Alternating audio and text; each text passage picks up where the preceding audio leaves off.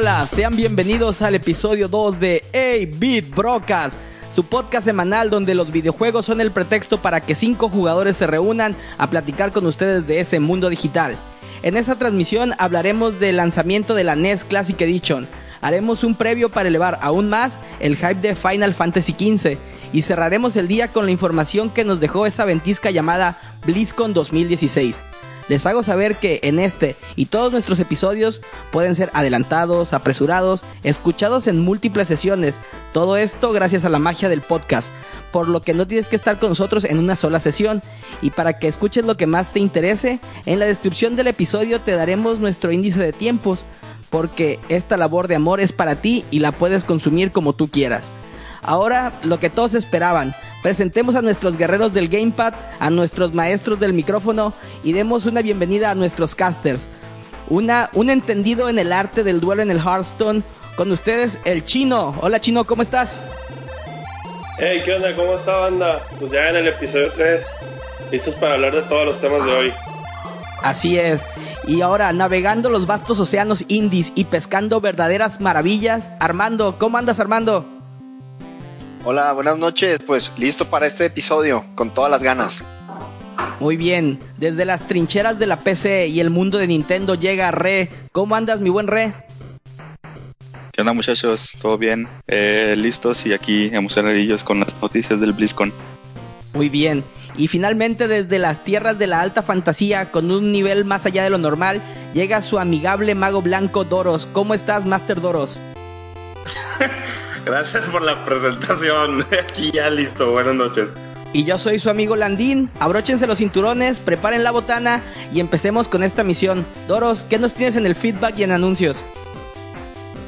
Bueno, este, primero que nada, queremos agradecerles a todas las personas que se han tomado la molestia de escuchar nuestro podcast.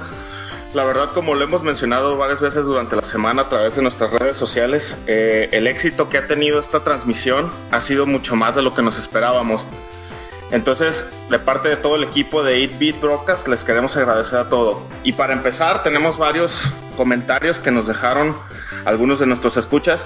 El primero, queremos ofrecerle una gran disculpa al buen Doc Mario de Mazatlán, porque él esperaba su saludo en el episodio pasado, se nos pasó Doc, sorry. Pero aquí ya poniéndonos al tiro contigo, un abrazo desde aquí de Guadalajara hasta Mazatlán. Y un yochi de chocolate en el correo. Eso te cargas tú de enviárselo, Landín. También este, nuestra buena amiga Mariana nos dejó una, un comentario donde dice, muy bueno el podcast y aprovechando el episodio de Halloween les dejo mis tres top 3 de juegos de miedo, donde nos comparte Fatal Frame 1, Layers of Fear y coincide con nosotros que Resident Evil y Dead Space son de los más de los juegos que más dan miedo y nos manda sus felicitaciones. También nuestro buen amigo Lego nos dijo, me han gustado bastante sus podcasts, son muy amenas sus pláticas y sobre todo muy interesantes porque me entero de juegos que no conocía como el Monster Party. Muy bien Lego, pues esperamos que con nuestros nuevos episodios vayan saliendo otros juegos que no conozcas. Otra sugerencia que nos llega de, de Felipe, o como es mejor conocido como el buen negro, él nos pregunta qué juegos de buenos vienen para la temporada navideña. Y bueno, aquí como respuesta, Felipe, pues hay varias opciones. De manera rápida te comento que en noviembre 10 sale el PlayStation 4 Pro, que es la versión mejorada del Play 4 con soporte para 4K, entre otras cosas. También el 11 de noviembre sale ya el Mini NES o el NES Classic Edition. Y el 15 de noviembre sale Assassin's Creed la colección de Ezio para PlayStation 4 y Xbox One. El 19 de noviembre sale Pokémon Sun y Moon, que es de los juegos más esperados de la temporada. Para el 22 de noviembre sale la colección de Amnesia para PlayStation 4, armando ahí para que la compres y te vuelva a dar miedo. ya la tengo, ni la he terminado en PC. y creo que este es el lanzamiento más importante de este mes, que es uno de nuestros temas de hoy. Y es que Final Fantasy XV, después de 10 largos años de desarrollo, sale por fin a la venta el 29 de noviembre. Originalmente el juego iba a salir el 30 de septiembre, pero fue retrasado. Entonces, ahora sí ya la fecha es definitiva. Parece que ya en 23 días no va a haber cambio. Entonces, el 29 de noviembre sale Final Fantasy XV por fin. Ese mismo día sale Watch Dogs 2. Esto solamente en PC. Y ya brincándonos al mes de diciembre, también por fin después de 10 años de desarrollo sale The Last Guardian. Armando, me imagino que estarás muy emocionado. Yo sí estoy emocionado por este juego, la verdad. Y el mismo día sale también Dead Rising 4 para PC. Esto es el 6 de diciembre. Y también otra sugerencia que nos llegó de parte de nuestro amigo Ramiro fue que hablemos de juegos que pensamos que merecen remakes o remasters en HD. Y él sugiere que hagan un remake de un juego de Super Nintendo que se llama Maui Mala Cold Shadow, que es algo así como un pato Donald Ninja. Bueno, Ramiro, pues lo, estaremos considerando para futuros episodios. Y por último, un anuncio que les puede interesar a nuestros amigos que juegan en PC es que Ubisoft, eh, con motivo de su 30 aniversario, está regalando juegos si los descargan a través de su cliente. El cliente es, es el Uplay. Lo pueden bajar en la página de club.ubisoft.com. En la sección de Club 30, ahí se van a encontrar los juegos que están regalando con motivo de su aniversario. Dependiendo de cuándo escuchen este podcast, ahorita está el juego gratis, es Beyond Good and Evil de PC. Y si nos escuchan después del 9 de noviembre, el juego gratis es Far Cry 3 Blood Dragon, que es algo así como un homenaje a las películas de acción de los 80s con el engine de Far Cry 3. Tengo entendido que este juego es muy bueno, yo no lo he jugado la verdad, pero sé que tuvo unos muy buenos reviews y muy buena aceptación. Beyond Good and Evil yo sí lo jugué y les puedo decir que si les gusta el Zelda a partir de Mayoras, perdón, a partir de Ocarina of Time, que ya fueron en 3D los Zeldas, este juego les va a encantar. Y también por último, y antes, para antes de entrar ya a los temas del día de hoy, les queremos recordar nuestras redes sociales. Nos pueden seguir en Facebook en diagonal 8bit broadcast, en Twitter en arroba 8bit broadcast o nos pueden enviar un correo a 8bitbroadcast.gmail.com. Y esos son los avisos parroquiales del día de hoy, Landín. Muy bien, gracias por los avisos, Midoros. Y ahora sí, muchachos, vamos a entrar en, en carácter. Y el primer tema del día de hoy es el Nintendo Classic Edition. ¿Quién quiere abrir la discusión de este sistema que ya tenemos anunciado? Tenemos fecha y sobre todo, y lo más importante, tenemos un precio, no muy alentador, pero ya tenemos precio. Yo propongo que Chino abra la discusión porque él es el niño 8 bits. Ok, ok, pues este, el aparatito este del Nintendo, que es así como la retroconsola, para jugar todos los juegos. Tiene más respeto, no es un aparatito. Del tamaño, sí. bueno, total. Tranquilo, re, aquí, todos, todos crecimos con el NES, güey, no, no, es para tirar, no, es para tirarle calman, por favor. Hasta varios lo vamos a comprar. no, pues este, es una colección, ahora sí que, de 30 juegos de la época del Nintendo de 8 bits. Eh, la selección medio rara, pero bastante juegos muy buenos. Y este va a estar saliendo el, ¿qué? El 11 de noviembre.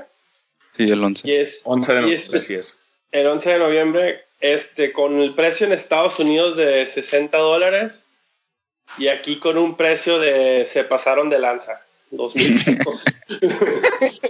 sí, sí, eso que este está caro, ¿no? Sí, se me hizo caro. Yo pues pensaba que iba a estar alrededor de los, ok, con el tipo de, de, dólar, perdón, el tipo de cambio a 20 pesos, redondeando, pues yo lo esperaba en unos 1400 cuando mucho, pero 2000 sí se me hace algo excesivo. Además de que no, no hubo preventa, ni yo no he visto comerciales en, ninguna tienda de juegos, ni nada. O sea, hubo, como que... hubo una preventa en, en Sam's Club en línea.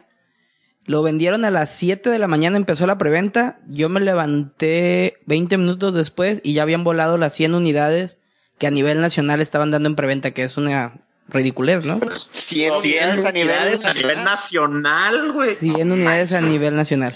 Ah, no, pues qué, burla. esperemos que sea como, como cuando salió el Wii, que se dieron, de, se dieron cuenta que el, que el aparato sí pegó y tuvieron que ponerse a producir más unidades porque está de broma eso, ¿eh? Pero... Sí, aparte como que la importación ahí no, no, no sé qué tiene que ver con el distribuidor, pero por ejemplo en otros lugares, en otras tiendas departamentales, ni siquiera tenían el precio, o sea, realmente ni siquiera se comprometieron a va a valer tanto. Se comprometieron a venderlo el día que va a salir no tienen, no tienen ni siquiera la cantidad de unidades que vayan a tener, no me quisieron dar el precio. Hay otras partes, por ejemplo, um, que tienen lista de espera, pero es así de, uy, la lista de espera es súper grande y si te apuntas, yo creo que ni alcanzas. Entonces, como que hay mucho, mucho como secretismo entre si va a venir y cuántos van a traer, etcétera. Entonces, está raro, está piratón. Eh, probable, mira, como nosotros no apoyamos a ninguna tienda departamental, si tienes los medios, consíguelo en el otro lado del precio que es. ¿eh? Aquí de seguro lo van a inflar el precio demasiado. Y bueno, aquí lo más probable es que vayas a conseguir una unidad más rápido que en Estados Unidos por el simple hecho de que el precio va a estar diferente y, y no están tan obsesionados como en Estados Unidos. Sí, no va a volar. ¿Tú Sí, yo creo que- crees?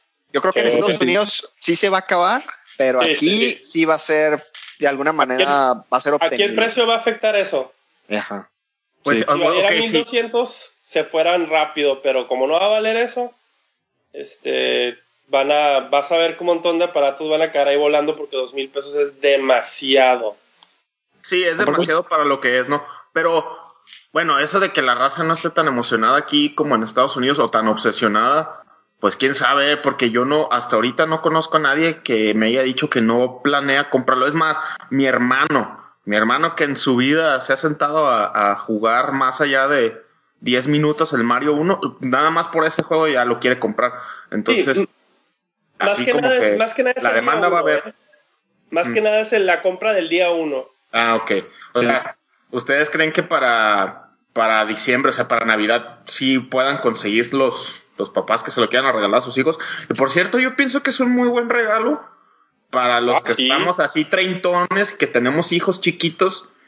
Se me hace un muy buen regalo si lo pueden conseguir. Y Yo les puedo decir de experiencia propia que ahorita mi hijo ya ah, este, está por cumplir cinco años y ya así como que está, se pone a ver que yo estoy jugando y ya como que ya le interesa saber qué estoy haciendo. Yo me he puesto a jugar juegos viejitos con él y sí se ha divertido mucho más que, por ejemplo, cuando, cuando se ha puesto a jugar algo más nuevo. Sí, por ejemplo, el otro día estábamos jugando el Jamestown en Play 4 Muy bueno. pues así, Muy bueno, o sea, el, juego es bueno, es eh, aún así es medio retro, ¿no? Pero es, es así como que retro nuevo, con mecánicas de juegos nuevos. Y, y, y sí se divirtió y todo, pero cuando le puse el Mario Bros. 1, el Super Mario Bros., estaba emocionadísimo. Y el Punch Out también le gustó un montón. Entonces, este se me hace una buena, una muy buena opción para, para gente así, pues te digo, di- digámoslo como entre los 27 y los 36, tal vez, si quieres que tienen hijos chiquitos, se me hace una buena opción para también para que los morros, la neta, eh, aprendan a jugar como era antes, no, no por querer verme ya más, más viejo de lo que realmente estoy, pero es que ahorita los juegos sí ya, o sea, no, no ofrecen ningún reto a, los niños y se me hace que, que- que esto podría ser un, un buen punto de entrada para el gaming. También otro gancho que tienen por ahí los, los papás con los niños, así como tu hijo o potencialmente mi hijo en algunos años, es que los juegos antes eran un poco más, como más simples, ¿no? Como que no tenían tanta cosa en la pantalla que te pudiera distraer. Igual por eso también es un, es un éxito el, el, digamos, el Mario o algunas cosas así, Zelda o no sé. Sí, es Oye. que, o sea, de- nosotros, ¿quién de ustedes agarraba un manual para leer, para antes de, de- de ponerse a jugar un juego? ¿Cuál eran- ¿Cuáles eran las preguntas clásicas que hacíamos? Así, ¿con cuál corro, con cuál brinco? Ujú. ¿Cómo me Eso era todo lo que necesitabas. Y, y los juegos solitos, o sea, estaban, como tú dices, Regino, este, estaban chiquitos, perdón, cortitos, muy, muy simples visualmente, pero, o sea, te enseñaban a jugar así, de manera muy intuitiva. No que ahorita te traen de la manita así, desde que lo prendes, así como que vente, mijo, te voy a llevar al primer save point para que no te mueras. Ahora todos el primer nivel es un tutorial. Ajá, exacto. ¿Qué opinan del, del listado de juegos que traen? Es bastante sólido, ¿no? A mí se me hace bien. A mí se me hace- 70-80% de los juegos. Pues sí, por ejemplo, está el Gálaga, que a lo mejor dices, bueno, pues, pero es del, del resto, o sea, es de lo mejor que salió, Castlevanias, Hay, hay dos, tres decisiones, o sea, de, por ejemplo, de las series que escogieron, Ajá. de que por qué esa versión, o sea, por qué el Castlevania 2 y no el 3, y el Castlevania 2 es famosísimo por ser un juego muy malo. Muy raro, es muy raro. Muy difícil Es también. muy, sí. muy difícil y muy y no es, es, es, sea, está mal mal programado, o sea, una versión en América, en inglés pues, más que nada, ¿no? Que la traducción está espantosa, no sabes qué debes de hacer, te trabas, o sea, ¿Tú no, tú no entendiste lo de lo de Incarte entonces, cinco segundos para que te no, ah, bueno, no, no, no, el Castlevania era transparente. y por lo mismo digo yo, o sea, el 3 era, no sé, mucho mejor. Pues es mucho mejor que, el 1. yo creo que nomás por no, por no ignorar el 1, ¿no? Porque el 1 y el 3, como el tipo de juego es muy similar, yo creo que por eso no lo metieron. Oigan, por cierto, eh, yo les tengo que decir que estoy muy decepcionado porque en la lista de 30 juegos no viene Kiko el Cubicle, güey. es un motivo que por lo que me abstendré de comprar la consola. no, y pero luego, y luego pues el la otra decisión rara, ¿no? Porque él super contra y no el contra. Sí, e, eso a mí sí se me hizo así como que raro. Y otra, el Donkey Kong Jr., así como que Sí. El Donkey Kong Jr. es el de matemáticas, ¿no? Así como que. No, no es, el, de, es el del hijo. Donkey Kong Jr. es un juego totalmente diferente. Ah, pero, o sea, yo no entiendo por qué pusieron los dos juegos por separado. Si en el mismo Nintendo salió una versión que se llamaba Donkey Kong Classics y era un solo juego y venían los dos. O sea, el Donkey Kong, el Donkey Kong un, solito. Ajá, sí, perdón habían unas versiones, primero salieron esas versiones por separado y luego Nintendo sacó una versión que se llamaba Donkey Kong Classics, que venían los dos juegos juntos. Entonces agarraron un juego que lo habían podido meter en un solo espacio y lo hice, y tomaron dos. Oye, pero a ver, entonces una duda. El Donkey Kong es el Donkey Kong clásico, el ¿no? Barriles, el, está Donkey Kong aventando barriles y Mario tiene que brincar y rescatar a la princesa. ¿Y el Donkey Kong Jr. cuál es entonces? Porque yo pensaba que, el Donkey Kong Jr. El que vas a salvar a... El que vas, a, salvar a, Donkey Kong a Donkey Kong, ajá. Ah, y eres, un changuito, güey, te cuelgas de lianas, ya hay cocodrilos, no sé si te acuerdas. Ah, ok. Es que yo me acuerdo de un Donkey Kong Jr. que te enseñaba a sumar y restar. Yo de niño Ese lo es el Donkey Kong Math. Ah, ok, ok. Entonces ya tiene más sentido la. Suena, suena aburrido. Sí sí, o sea, porque. Es malísimo. Yo me acuerdo de mucho de ese juego y cuando vi la lista que vi Donkey Kong Jr. dije, no puede ser que hayan puesto el de matemáticas, o sea, no, que hayan puesto cualquier otro. Pero fue por licencias, ¿no? No, o sea, Porque esos juegos son de Nintendo. No, sí, sí, sí, por eso. Pero vaya, eh, Mega Man 2, este, Castlevania. Ah, no, sí. Obviamente agarró, agarró las, las, ¿cómo se llama? Los, las third parties más chingonas de ese momento.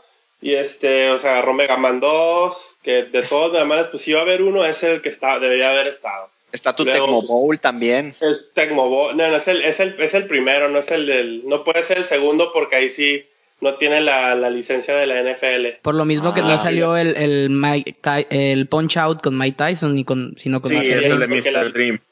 La licencia se acabó, entonces no puede salir Mike Tyson y sale Punch Out normal. Bueno, eso viene valiendo gorro, ¿no? Porque el juego es exactamente lo mismo, salvo...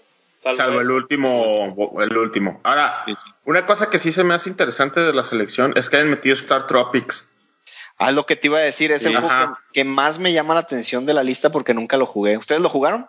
Yo, nunca lo he jugado, nunca lo he jugado, pero sé que salió ya en los últimos, si, no es que en el último año de vida del NES. O sea, porque ya estaba el Super Nintendo, en los últimos, porque todavía hay un Star Tropics 2. Ah, ok. Bueno, el caso es que sé que es un juego que supuestamente es muy bueno, que supuestamente agarra muchos elementos del Zelda y así como que como si fuera un revoltijo de lo mejor del NES, pues en, un tipo de RPG aventura así medio raro. Traía, traía una especie de, el juego algo bien interesante, una especie de protección antipiratería, güey, donde en una parte del juego no podías seguir avanzando porque te pedían una clave, güey. Tú decías, pues qué clave. Y lo que tenías que hacer es que cuando abrías el juego, venía una carta como que se la dirigían al personaje principal, güey y lo que tenías que hacer era mojar la carta para que se viera un código y era el código que tenías que meter en una parte del juego para seguir avanzando. Hace súper fregón eso. Creo que también si se te llegaba a perder la carta, en la parte de ah, atrás de la caja venía. Ah, está, el código. Está, muy, este, muy Kojima eso, ¿no? En esa parte del juego donde venía que ponía la clave y viene la clave ya escrita, pero pues no, obviamente nunca vas a checar la parte de atrás de la caja. Sí, te digo, está muy, está muy Kojima eso, porque en el Metal Gear Solid 1 era igual. Así cuando, cuando te decían que, que marcaras a tal frecuencia en el codec, el juego no te decía, tenías que físicamente ver la caja del juego y voltearla. Y ahí venía un, un screenshot con, con la frecuencia. Entonces, órale. Eh, no, y no, luego no pues sabía viene eso. también el Ninja Gaiden. Me hubiera gustado, ahí sí me hubiera gustado más que hubieran puesto el 2, pero está bien. Ah, pero es más Final clásico el Fantasy. 1, güey. Yo sí Final prefiero, Fantasy prefiero el uno. 1 también. güey. El Final Fantasy 1, también pues si te gusta sufrir. Ujú. Pues ahí sí está mucho mejor que el 2. Definitivamente el 1. Ah, no, sí, pero pues el 2 nunca, el 2 nunca llegó en inglés, ¿no? O sea, es el- ese sí, el Final Fantasy 1 es el único que te toca porque ni el 2 ni el 3 de japonés llegaron aquí. Es cierto. A mí lo que Es- se me hace raro, bueno, a mí personalmente no soy fan de Doctor Mario. Yo hubiera preferido que pusieran, por ejemplo, el Tetris. Si iban a poner un juego así tipo puzzle. Por la licencia. ¿Pero Tetris no es de Nintendo? No, No, es ya de no. EA. Ujú. Ah, mira, he vivido engañado toda mi vida. Sí, Es que lo tuvo mucho tiempo Nintendo y de hecho hasta hace poco lo tenía Ubisoft, creo, ¿no? Porque en móvil estaba por Ubisoft, si no mal recuerdo. Y después se fue con EA. Creo que fue. Órale, eso sí no sabía.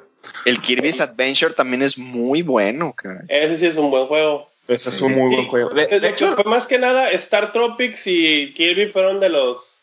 Así como que quisieron poner juegos de la última. de los últimos años. Sí. Digo, Star Tropics 1 tenían que ponerlo porque el 2 no lo pueden poner porque, pues, si no sabes juegas el 1, pues como. Ahí sí la historia es continua, ¿no? Entonces nomás tiraron una probadita. Y así el otro juego, pues, paga quién sabe cuántos dólares vale el 2 para conseguirlo. Ahora lo, lo que sí veo, así viendo la lista, es que, vaya, pues no son juegos fáciles, ¿eh? O sea, Ghosts and Goblins, ahí Está sí. bien difícil. Ah, sí. Zelda 2 tampoco no A ver, fácil. a ver quién tiene paciencia. Zelda 2, yo lo jugué hace el año pasado, de hecho lo jugué por primera vez de principio a fin, porque de niño no, no le entendía y no tenía la paciencia, pero el año pasado lo, lo compré en el 3DS en la Virtual Console y me lo eché de principio a fin. Y yo creo que si no fuera por los save states que trae el emulador de NES del 3DS, no, no lo hubiera terminado. Está muy, muy difícil ese juego. Es muy bueno, pero está muy difícil. Y el Super Contra, pues igual. Además de que el Super Contra no trae la, la clave de las 30 vidas, creo que en el Super Contra solo te dan 10. El, el Gradius también está bien Ajá. difícil, cabrón. Sí. Eh. Entonces, pues ahí se, se va se va a ver quién tiene. Pues es que cubrieron, cubrieron muchos, este, cubrieron muchos espacios, ¿no? O sea, los juegos famosos, luego tenían que poner algo de deportes, luego algo de puzzles. Ah, el Balloon. Fight sí lo hubieran sacado, hubieran metido ¿Cuál? otra cosa, el Balloon Es que Fight. era- ese es clasicazo, el Balloon Fight. Sí, no, pues pero si, si no nos vamos aquí hubieran quitado, hubieran quitado Pac-Man, Galaga, o sea, Pues sí. no es así como que esos juegos se hicieron famosos en el Nintendo, ¿verdad? Ajá, Esos juegos eran arcades. Eran de, Este- venían de, sí, güey, Sí, de venían de Atari. otro lado. O sea, tuvieron a- sí, o sea, si nos ponemos aquí a discutir qué otros juegos hubieran puesto, no, pues nunca acabamos. Ahora, No. ¿saben que hubiera estado así súper, súper chingón? Aparte, bueno, y quién sabe si lo tengan planeado en un futuro, no me sorprendería. Pero hubiera estado bien acá que hubieran hecho una réplica de la pistola, güey. No se puede A por ver, la Zapper. Por tecnología. las teles. Ajá, por los Ya tipos sé. de teles. Y yo también lo hubiera pensado, sin, A mí no me bajes de mi nube, güey, por favor. yo también, que es que, No, pues, no se es puede que por la bien. tecnología de la nieve, de la nieve, de la tele, y este, y ¿cómo se llama? Aparte, el, el, el mini Nintendo nomás es entrada HDMI. Ujú. No De- puedes ponerlo en una tele vieja. De hecho, el Zapper no servía con todas las teles, porque creo que hubo un cambio en las teles de, de aquellos ayeres que no, no reconocía las pantallas planas, creo que no reconocen el Zapper. Y no puedes jugar el Duck Hunt. Oh, O sea, de, no es, no es ni siquiera tan, tan viejo la, el, el no ser compatible con las tecnologías de las pantallas de, de actuales. Pero sí hubiera Ah, estado pero- muy bueno. ¿Pero no crees que pudieran hacer algo? O sea, Pues sí, algo, pero tendría que ser algo estilo Wii, que, que tienes lo- las barras de, de sensores para poder detectar el movimiento de, de la posición relativa. Del, Sí, pero- sí. eh, hubiera estado cosas. chingón, pues eso sí ya. Para no, Hunt nomás. al menos dame eso, güey. Ujú, Vale, sí, no, sí. O sea, iban a hacer una mini pistola nomás para el Dog Hunt.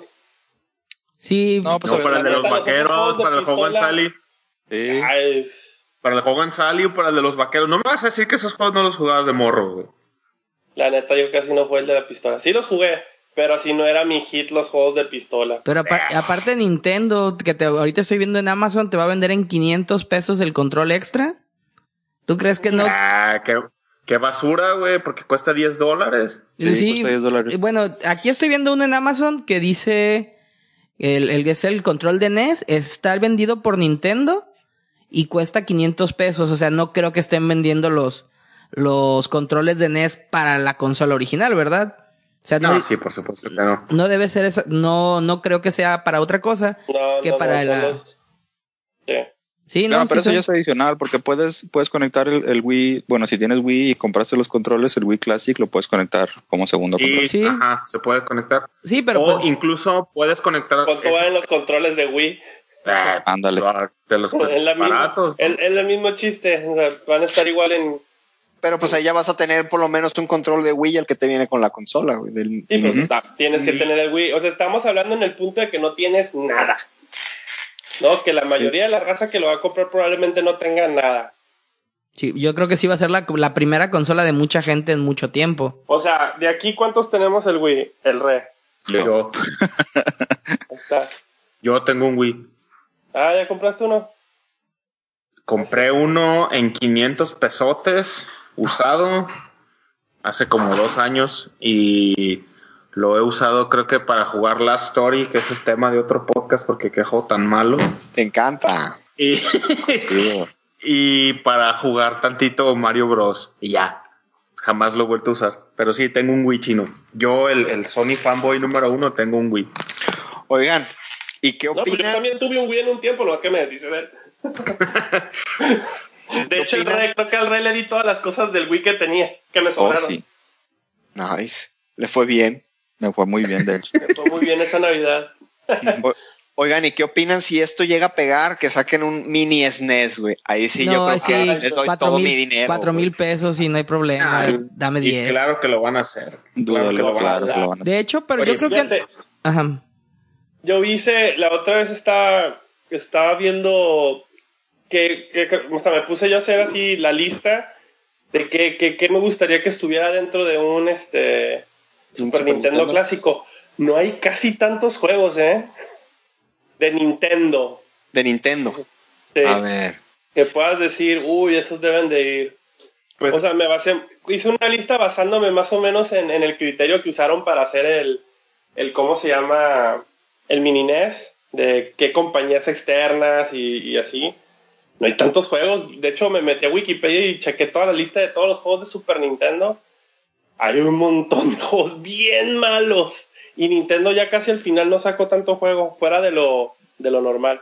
Pero, güey, de los pero Zeldas, de los Marios, de checa, checa los clásicos con, lo- con los que abrieron, güey. Estamos hablando de Pilot Wings, güey.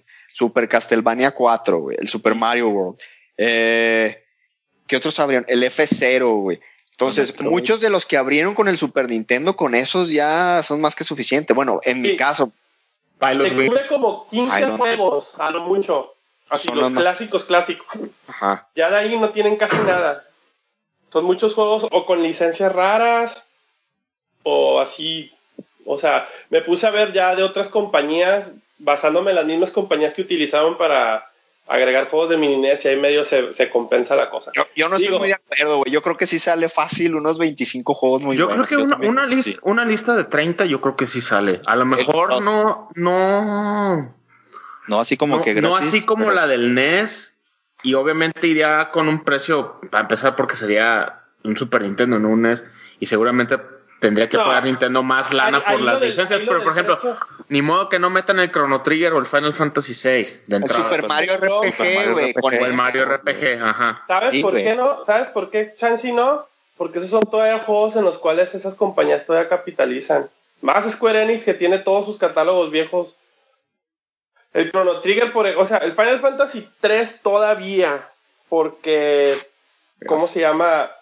Los ports son iguales, pues no ha hecho remakes. Y el, el, Chrono, Trigger, el Chrono Trigger lo dudo porque ha hecho, es el mismo juego y está en un montón de aparatos. Pero también te lo Pero revenden y te lo puede revenden. O sea, ni... O sea, les, tendría, les tendrían que pagar una lana a Square Sí. Enix o algo así para poderlos Sí. usar y a lo mejor sí vale la pena. Porque, por ejemplo, el Final Fantasy 1, que fue el único juego de, de Square Enix que pusieron en la mini NES, eso, de ese juego no capitalizan nada. Salvo, salvo en el- la Virtual Console y pues la Virtual Console ya, ya chole. ¿No? O sea, la, la actual. Pues sigue Pues sin sí. convencerme, chino. Yo igual, aún aunque no me tiran a mucho third party, ahí sí en el Super Nintendo tienen un montón de juegos muy sólidos. Están también los, ahorita me estoy acordando de los Yosh- Yoshi Stories, güey, que están muy, muy, muy fregones. Es uno. No, la- te lo juro, vi la lista, vi la lista y yo me saqué de onda de que no tienen casi nada.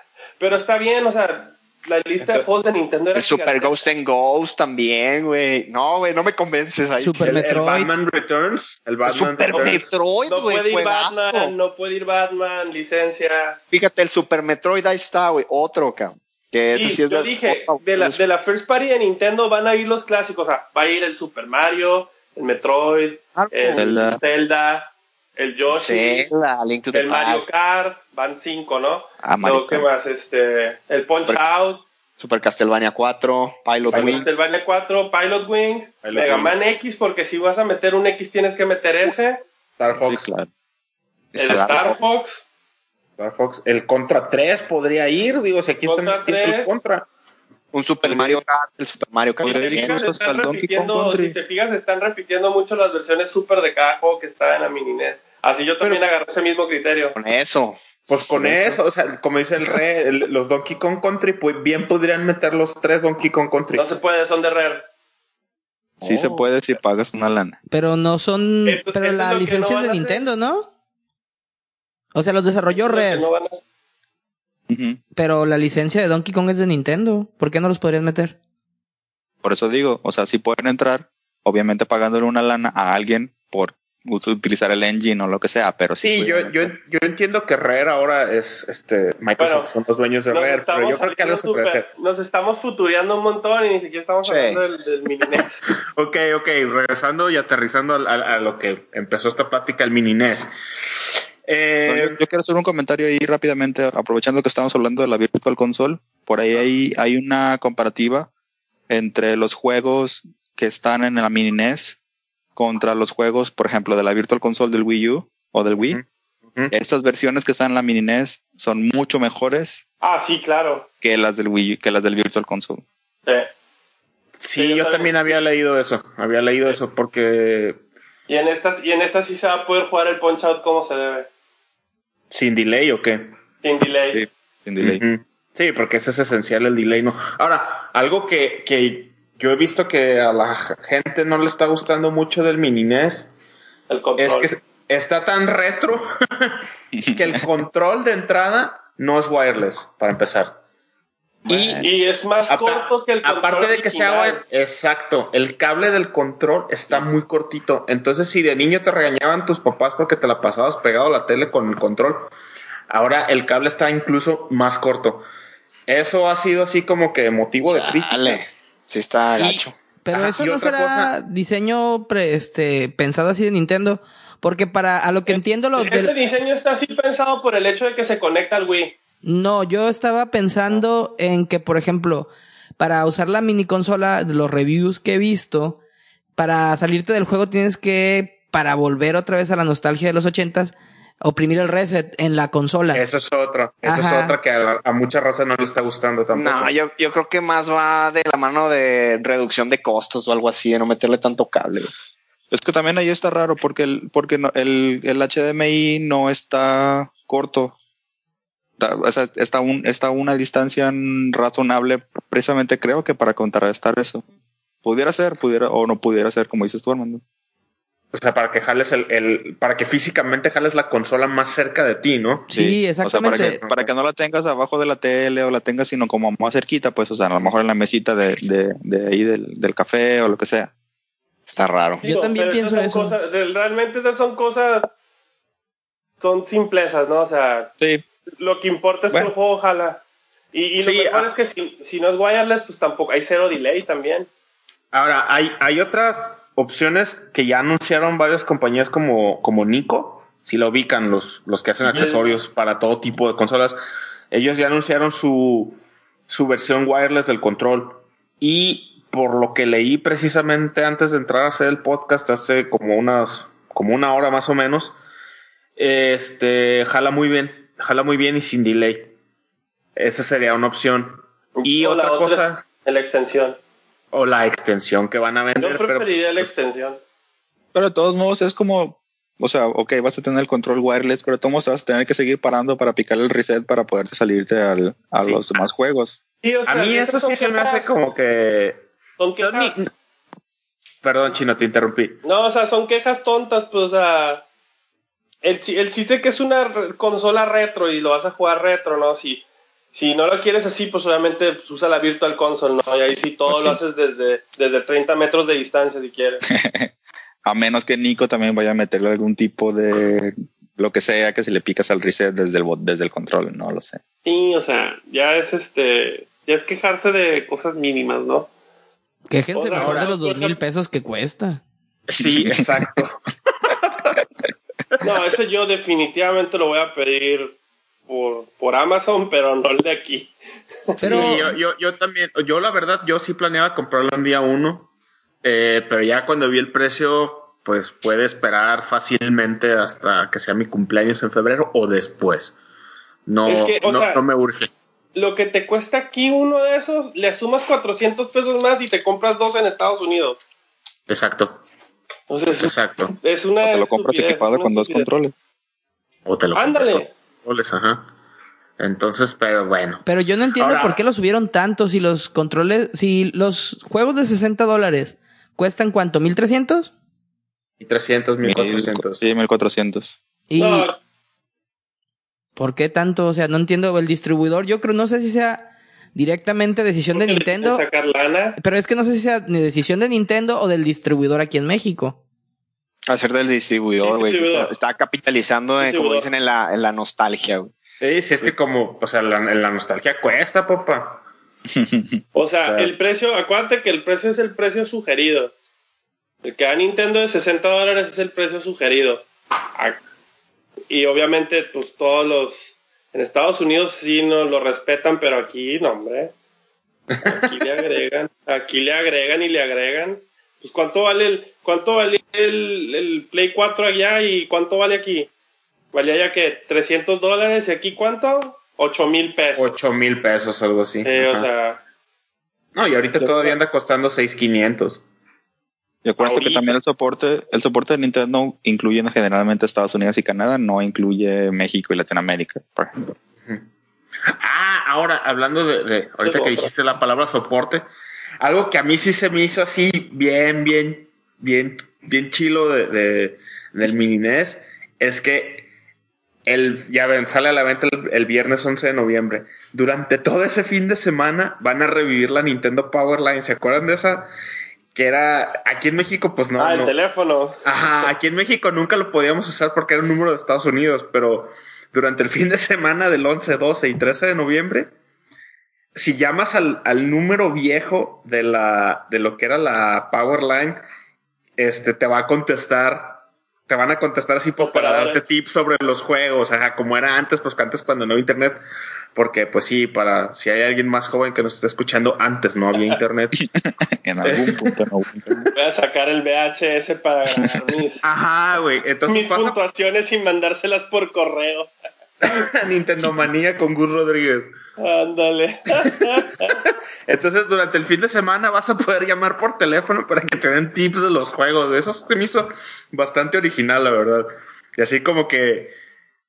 Nomás por eso, honestamente, sí se me antoja así como que conseguir Hablar. uno, conseguir o por lo menos hablar el próximo fin de semana. O sea, Oye, haces cualquier preguntas, ¿no? Sí, Sacas güey. Ninte- Sacas tu Nintendo original y juegas uno de esos juegos. ¿no? Ajá, y me- me- meterle unos dos o tres dólares así a, a algo del teléfono de voz sobre IP y marcar.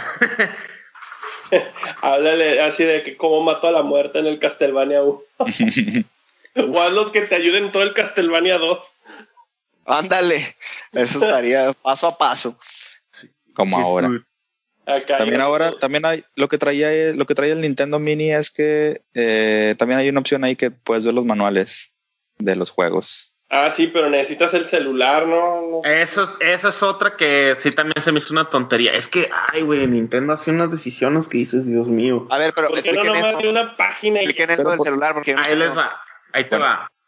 Por ejemplo, en juegos como el Play 3, cuando compras un juego de Play 1, le picas al home y puedes ver el manual digital en tu pantallita, ¿no? En el 3DS creo que puedes hacer lo mismo. No sé si en el Xbox. No sé, el caso es que es fácil acceder al manual del juego digital que compraste. Aquí con el mini NES, en vez de que le piques un botón que digas ver manual y en tu pantalla te muestra el manual, ah, no, te muestra un código de esos bidimensionales, de esos QR, para que con tu celular o tu tablet o algo lo escanees y te mande a una página para que veas el manual. Entonces, se ve así como que un paso extra que pues no te quita más que dos segundos si tú quieres. Pero ¿por qué hacerlo tan complicado? Pues es de esas cosas de Nintendo que, que yo sigo sin entender. Porque Nintendo. Pero ¿por qué te molesta eso? O sea, se supone que, se supone que lo hacen con el, con el objetivo de que tú lo, tú escaneas el código en el celular, tienes el manual en el celular, mientras puedes estar jugando en la tele o puedes seguir jugando en la tele mientras ves el manual del celular o en tu tablet o como sea. Sí, pero ¿qué tal si no traigo el celular conmigo? ¿O qué tal si no le he instalado la app? Son tonterías. O sea, a final de cuentas no, no, me cuesta nada abrir el celular, descargar una aplicación para leer el código, ¿no? O sea, yo entiendo que es una tontada que no te quita nada. Pero, o sea, no sé, supongo que habrá más gente como yo que hubiera preferido que simplemente con picarle a la home te mostrara el manual en la tele. O sea, pues no. En gusto se rompen géneros, no, pero sí se me hace así como que de esas cositas que solo Nintendo hace. Y no, ya sé que tú eres Nintendo fanboy, pero ok. Sí.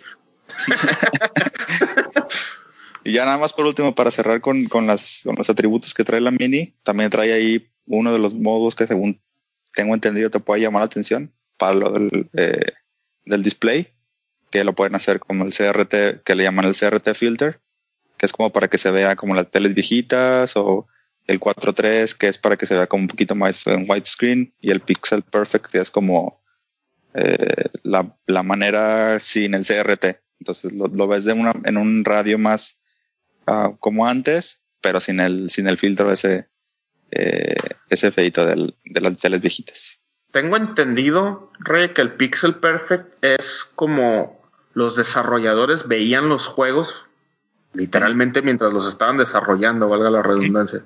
O sea, sin perder, sin perder la, la, resolución o la fidelidad de como ellos lo veían en las computadoras donde desarrollan los kits de desarrollo. Ese es el Pixel Perfect, ¿no? el, el, modo 4.3 normal, pues es este, la emulación para teles modernas.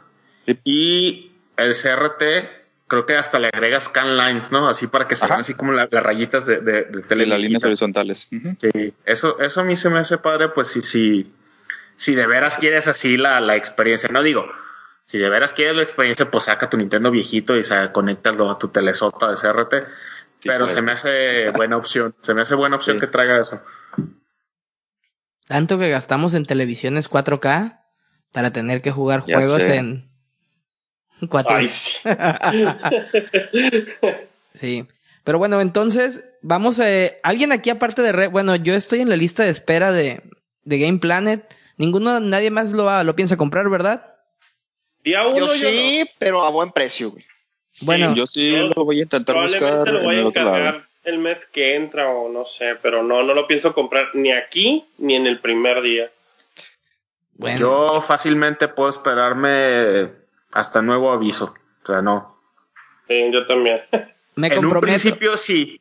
En un principio cuando lo anunciaron yo estaba superpuesto para el Day One, pero desde que vi que no había preventas, no había mucha difusión, o sea, era así como que medio difícil. Yo me metí a Amazon casi todos los días a ver qué onda para apartar uno y nada, nada, nada, nada. Y ya cuando confirmaron el precio dije, nah, me espero. Yo me comprometo que si lo llego a conseguir, porque yo sí lo quiero el día uno, para ese fin de semana pudiéramos tener un video unboxing en nuestro canal de YouTube, que por cierto tenemos canal de YouTube, por si no saben, véanlo, ahí está el Doros agradeciendo nuestras primeras 200 descargas. Entonces, para, vamos a ver si lo conseguimos. Todo lo que hacemos por ustedes, por nuestros escuchas. Pero bueno, eh, ¿algo más que quieran decir de la mini NES? Cómprenlo. cómprenlo, cómprenlo, cómprenlo para que Nintendo saque una Super Mini NES. Ah, por favor. Sí. por favor.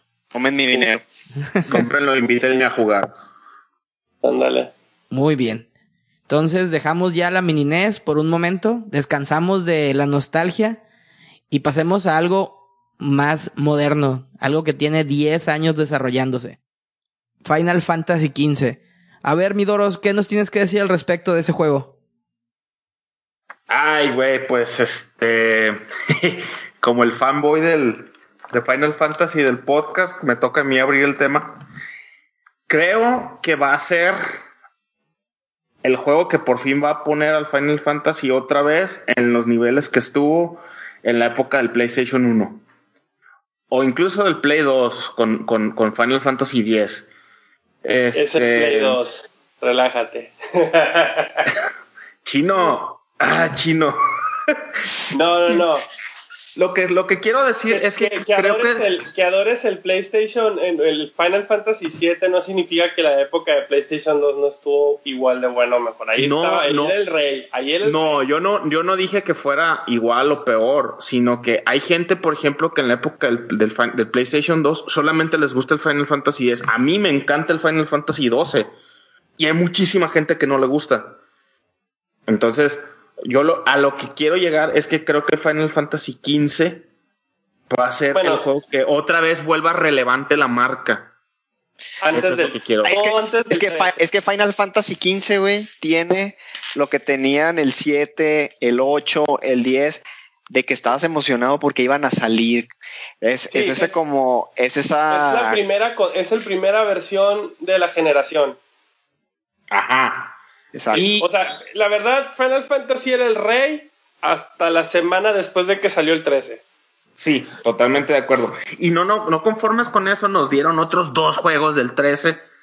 No, y si te fijas, o sea, Honestamente no están tan buenos, güey. no, no, no.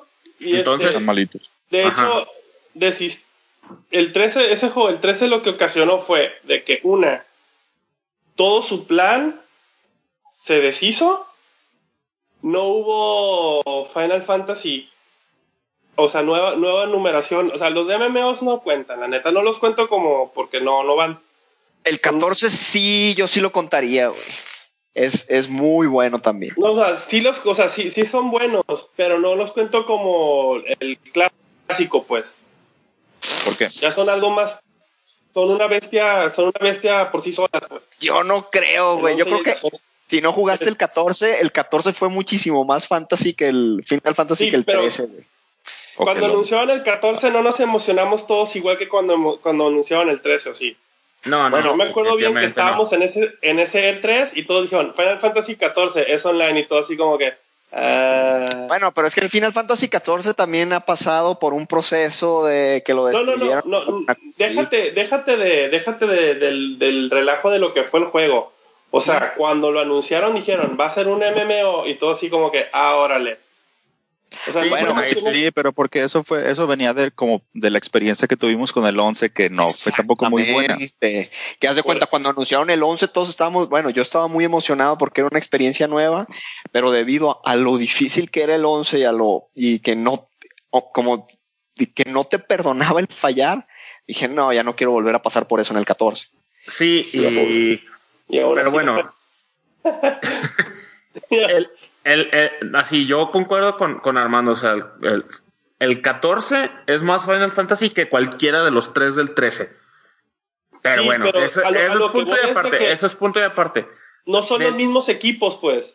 Los equipos que te llevan la línea, la- los, los que no son en línea o los, no- los que no son los MMOs, no son los mismos equipos que te llevan los MMOs. De hecho, es otro grupo, total- no es, es casi todo diferente, pues.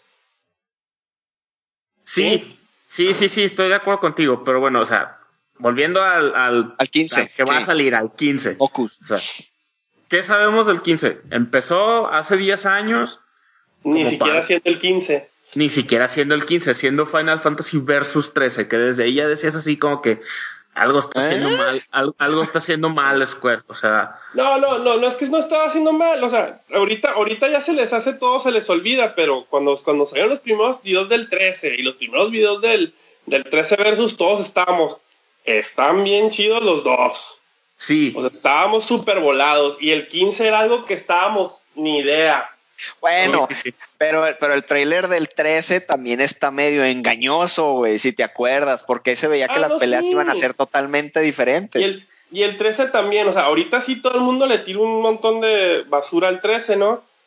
Pero en, en el momento que salió le dieron buenos reviews, el, el juego sí, al, al fin y al cabo ya no le llega. Porque la neta lo no aportó nada más que era el primer juego que se veía, o- o se veía bien, bien realístico. A su Mira, modo, ¿no?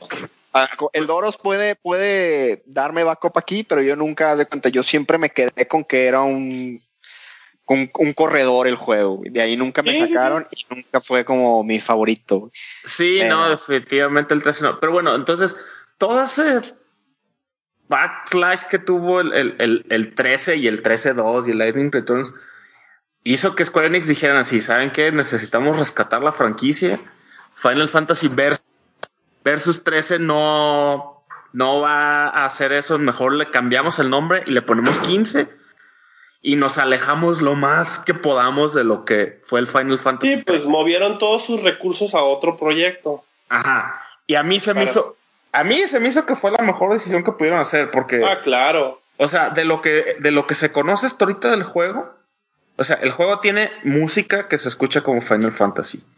Tiene referencias a todos los juegos viejos. O sea, sacaron a Tetsuya Nomura, güey, que para mí fue lo mejor que le pudo pasar al juego. O sea que Le quitaron como con 100 sus- cierres a la ropa. con sus diseños de personajes que tienen cierres encima de los cierres. O sea, y ya ah, ven- venía el vato como que haciéndose ahí el Overlord de Square, güey. Así como que, ¿sabes qué? No muras y tú vete a tus juegos Kingdom Hearts que solamente tú les entiendes. Y vamos a regresarle el Final Fantasy a la gente que de veras les gusta. Oye, que de ahí volviendo a lo de los trailers, estuvo buenísimo el movimiento de. Me acuerdo muy bien que estábamos viendo la presentación de que hacen el cambio del, del, del, De del versus a símbolo. 13. Sí, a 15. De versus a 15, digo. Sí. Sí, sí, sí. No, no, no, no. No, y la verdad, la verdad, ese juego, ahorita, lo, también una cosa que hice toda la mañana, me puse a ver todos los trailers desde que fue anunciado versus 13 a lo que ya es el 15. No tiene nada que ver. No, incluso O sea, cambiaron personajes. que- Y la verdad, muchas de las cosas que estaba viendo que hicieron en el 13 lo aplicaron a este. O sea, agarraban las últimas cosas del 13 y eran casi casi experimentos. Aquí lo, cosas- ajá, es aquí el, lo que el el juego, o sea, el juego sí fueron 15, fueron 10 años de esperarlo, pero fueron, este, yo te digo que fácil fue la mitad de ese tiempo, era un juego y la mitad de ese tiempo era otro totalmente distinto. No, pues definitivamente. Y yo creo que te digo, vuelvo a lo mismo. Creo que Square lo que quiere hacer es regresar a que Final Fantasy sea otra vez, sino que en el momento cuando anuncien el 16, que la raza diga, ay, güey, Final Fantasy 16, ya lo quiero ver, o sea, ya lo quiero jugar. Claro que antes de eso tienen que pasar por todos los spin-offs que van a hacer y por el remake del 7, pero bueno, eso es aparte, ¿no? Pero, o sea, el juego se siente sin jugarlo, chino, o sea, sin jugarlo, sino más viendo los, los gameplay que ha soltado Square, viendo Brotherhood, viendo Kingsglaive, este, los demos, se siente como un Final Fantasy, sí o no, salvo el sistema Sí, de sí, sí. peleas, se siente así como que, ay, güey, o Ah, sea, no, y claro que el sistema de peleas está súper influenciado por los juegos americanos. Oye, Doros, yo te quería preguntar, güey. Yo cuando jugué el demo, yo sí sentí medio pesado el sistema de pelea. No sé si ya con el update que hicieron del demo ya se siente un poquito más, más smooth la transición. Mira, cuando hicieron el, el, el update al, al, al episodio to Sky, que es el, el demo, sí se notó el cambio. Pero aún del demo, o sea, del update del demo a lo que es finalmente el, el gameplay, es totalmente diferente. O sea, ya ni siquiera es punto de comparación. O sea, de, de- de como tú lo jugaste la primera versión de, de- del demo, que sí se sentía medio tronco el mono y estaba medio difícil este, bloquear los golpes y eso. Después con el update lo mejoraron y se sentía más como Kingdom Hearts. Ah, lo que te iba, es lo que te iba a decir. menos, que se menos. ve el, el- el tipo de pelea más inclinado a Kingdom Hearts Y que luego- a Final Fantasy. luego este es el primer Final Fantasy que empezó a sacar las cosas extras antes del juego, ¿eh? Exacto. Y eso también se me hizo bastante. Fíjate, cuando salió el 13, Bien. anunciaron todo el relajo. Y la verdad, na- casi nada se materializó. De hecho, se materializaron otras cosas que fueron las secuelas, que pues, muy malitas, más que nada la tercera. Luego, este, el, el tipo cero que empezó como un juego móvil, se fue a un tipo de PSP y al final ni siquiera llegó a Estados Unidos hasta años después y fue para el, para el Play, para la octava generación. Ni siquiera era portátil, ni siquiera lo metieron en el Vita. El, Sí, sí, versus, el versus desapareció completamente y se convirtió en lo que estamos hablando ahorita. Ajá. Y fíjate que esto que ahorita que fue 15, sacaron todo lo extra antes del juego. No es como cuando fue el 13 que todo después, o el 10 todo después, el 2 hasta el 12 todo después, y el 7 Sí. pues ni se diga, ¿no? Y eso a mí se me hace bien, porque, por ejemplo, ahorita, digo, ya nomás, yo nomás estoy esperando ya que salga el juego, pero sin haberlo jugado, ya conoces a los personajes, o sea, ya te dieron cinco episodios de anime gratis en YouTube, enfocado cada uno en cada de los personajes. Entonces, como que ya, ya los conoces a los, a los güeyes con los que vas a estar jugando. Fíjate que eso yo no, yo no sabía de que de eso se trataba el anime, porque ya ves que el primer capítulo es como que muy general, ¿no? Y es igual que en la, la escena del carro de los brothers que van viajando ahí por la carretera. Pero ya que va, van avanzando, pues ya te van explicando como que el background de cada uno de tus, de tus compas. Y Sí. está, está muy bien, porque vamos a, vamos a llegar ahorita a lo que es Final 15 y ya vas a tener una idea de, de, de, de quién es quién, pues no, no te lo van a mostrar ahí, ahí en, en in-game. Ajá, Y te- entonces, más, que, más que el principal. Porque si te fijas tanto en la película como en el, el anime, el principal, el, el principal de la historia era más o menos como un secundario. O era Ajá. como todos lo veían a él. sí, a Sí. Noctis. Sí, y pues ya el juego, yo creo que es el juego más que nada se va a enfocar en, en lo que es Noctis, ¿no? Como debe de ser. Ajá, y entonces ya conoces, digo, ya conoces a los personajes, ya te sientes como que conectado con el juego. Y luego sale la película, sale Kingsglaive, que también, o sea, de hecho los, los eventos que pasan durante la película de Kingsglaive son paralelos al juego, o sea, ya... Y de hecho, tanto el anime como la película es así como que las primeras horas del juego en sí. Ajá. Entonces, ya conoces el mundo, ya sabes que es un mundo que bien podría ser Japón actual, así real, pues, porque incluso tiene, tiene product placement de marcas reales el juego y creo que es la primera vez, no, no creo, es la primera vez que en Final Fantasy va a pasar eso, o sea, los monos usan tarjetas American Express, manejan Audis, y cosas así. demasiados Audis. Ajá.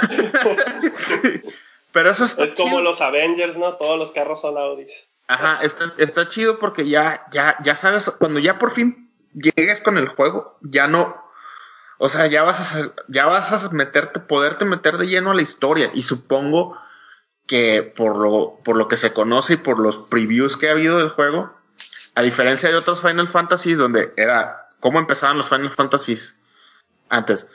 Ponías el juego, veías el intro, así, eh, veías el, el, el cinema pues del intro, y luego ya empezaba el juego y poco a poco te iban metiendo los personajes y así hasta que llegaba el punto donde ya la historia arrancaba. Aquí va a ser al revés. Aquí vas a poner el juego, ya directamente te van a meter a la acción porque se, porque asumen que, que ya viste la película o que al menos viste Brotherhood. Que ok, la película a lo mejor no la pudiste ir a ver al cine o no la quieres comprar en Blu-ray o no la quieres descargar ilegal. No, pues es que por lo que a- sea, ¿no? En, en el juego van a explicarte por qué ni en la, en la película no aparece el principal y por qué están donde están en la caricatura. Pero fíjate, lo, lo que se me hizo original de ¿no? Kingsglaive, Ese pedacito de la historia es lo que están explicando. lo que está original de Kingsglaive es que como en el caso de nosotros, que seguimos mucho la saga de Final Fantasy, pues la quisimos ver inmediatamente, pero también se puede prestar de la otra manera, de que si igual compras el juego y luego ya, ya investigas un poquito más de él y quieres saber qué es lo que le estaba pasando al, al King Regis en, en lo que tú estabas de viaje, pues ya puedes ver también como Kingsglaive y, y, y meterte todavía más en la historia de ver qué fue lo que pasó. Ajá. Eso está muy fregón. Entonces, yo, yo insisto, yo pienso que el juego va a hacer que el nombre Final Fantasy XV recupere lo que perdió con el, la mala crítica del Final Fantasy XIII, con el super fracaso de la primera versión de Final Fantasy XIV. Eh, Que ahí sí fue, yo creo, cuando Square dijo, la estamos regando bien duro. pues hasta Y se va- disculparon, ¿te acuerdas? Ajá, y sacaron el, el A Realm Reborn, que es la versión 2.0 del Final Fantasy XIV, que ya lo dijimos, pero es más Final Fantasy que lo que ha habido en muchos años. De eso les quería preguntar, de, perdón, mm, porque e- esa idea precisamente, como alguien que no ha seguido la saga en mucho tiempo, pero que ha estado viendo que hay juegos, por ejemplo, tenemos Witcher, tenemos Andrómeda, que, que mucha gente lo está esperando, Persona 5 que ya va a salir, ¿no, Chino? Uf, En Sí, febrero. va a salir en sí, febrero. por favor. febrero. Ajá, o sea, todo eso, ¿cómo crees tú, Doros, que de lo que hablas, de recuperar la marca de Final Fantasy en contra de estos pesos pesados que son los, los westerns RPGs? O sea, porque... Mira. Ajá, o sea, El, el el director lo dijo, eh, el, el nuevo director. El director original de Final Fantasy XV, como ya dije, era Tetsuya Nomura. Para así rápido, si no sabes quién es, es el creador y director de todos los Kingdom Hearts. Y es el que va a dirigir el remake de Final Fantasy VII, ¿ok? Entonces, lo cambiaron y el director de ahorita es, es Hajime Tabata. Ese vato lo dijo desde el principio. Dijo, yo sé que los Western RPGs ya se están comiendo el mercado. Sé que los, los RPGs tradicionales, o sea, Final Fantasy, Dragon Quest, el mismo persona, o sea, los, los JRPGs, porque ya ves que son las dos vertientes, ¿no? Los occidentales y los japoneses. sí, sí, sí. Entonces, el director dijo, nos están comiendo el mercado los occidentales a los japoneses, juegos como Skyrim o cualquier RPG open. Entonces, lo que vamos a hacer o lo que quiero hacer es regresarle al Final Fantasy la, relevancia en el mundo de los RPGs y voy a, voy a agarrar elementos de western y ya no me voy a casar tanto con la idea de que por ser Final Fantasy tiene que ser a fuerzas muy japonés y muy así para un nicho de mercado muy específico. Entonces, a lo que se conoce hasta ahorita, parece ser que sí le salió la jugada al, al director. Porque el juego va a ser, te digo, va a ser al revés que los Final Fantasies no- tradicionales. Los Final Fantasies normalmente empiezas y son lineales, lineales, lineales. Llega un punto de la historia donde se te abre el mundo y ya entre comillas eres libre, ¿no? Sí, cuando Aquí sales de Midgar, el- ¿no? Por ejemplo. Ajá, por ejemplo, cuando sales de Midgar. Aquí ya él lo dijo muy abierto. Aquí el approach es al revés. El juego va a empezar totalmente open-ended y conforme te vayas acercando al final del juego, entonces se va a ir acotando la historia de manera de que ya sigas lineal para que lo termines. Entonces, el punto sí, de no que- retorno, ¿no? ajá, Que el- ajá, la historia va a pasar, va a ser en un tiempo de 10 años, ¿no? Dentro del juego. dentro del juego, exacto. Sí. Y eh, este, él, él dice que tratando de fusionar, como te digo, los occidentales con los japoneses, él calcula que si te avientas así el puro main quest, te vas a andar aventando unas 60 horas, más o menos, que es hasta cierto punto lo que se esperaría de un Final Fantasy. Y que está bien, ¿no? estándar, ¿no? Y ajá, sí, más o menos duran entre 45, 60 horas, así, normal. bajita la mano. ¿Cuánto, ¿Cuánto es el main quest, por ejemplo, de, de Witcher o de, de Witcher 3 o de Skyrim? Ciento y cacho, ¿no? O algo así. Sí, ajá, y eso es lo, el, lo Ajá. que el siguiente Yo punto que creo- iba a mencionar. bueno, Él yo- dice, En Skyrim yo creo que si te vas por el main quest no, no, no es tanto. güey. Yo creo que han de Sí, ser es, unas es- 30 está horas. Sí. O menos, quizá. Más bien lo que pasa con Skyrim es de que hay tantas cosas por hacer y tantas quests muy originales que te pierdes, güey, y mandas la main quest a, a la burger y terminas haciendo otras cosas. que es Pues es que, pues, exactamente también lo que en van a hacer ahorita. Skyrim, el, el main quest, como eres siempre el crea el mono, que es típico de los RPGs del otro Aparte. americanos, que es crear el mono, entonces te pueden hacer 20 mil cosas y la historia principal, pues realmente no es nada tan inmerso como cuando creas un personaje y Ajá. le das ya la forma que ellos quieren.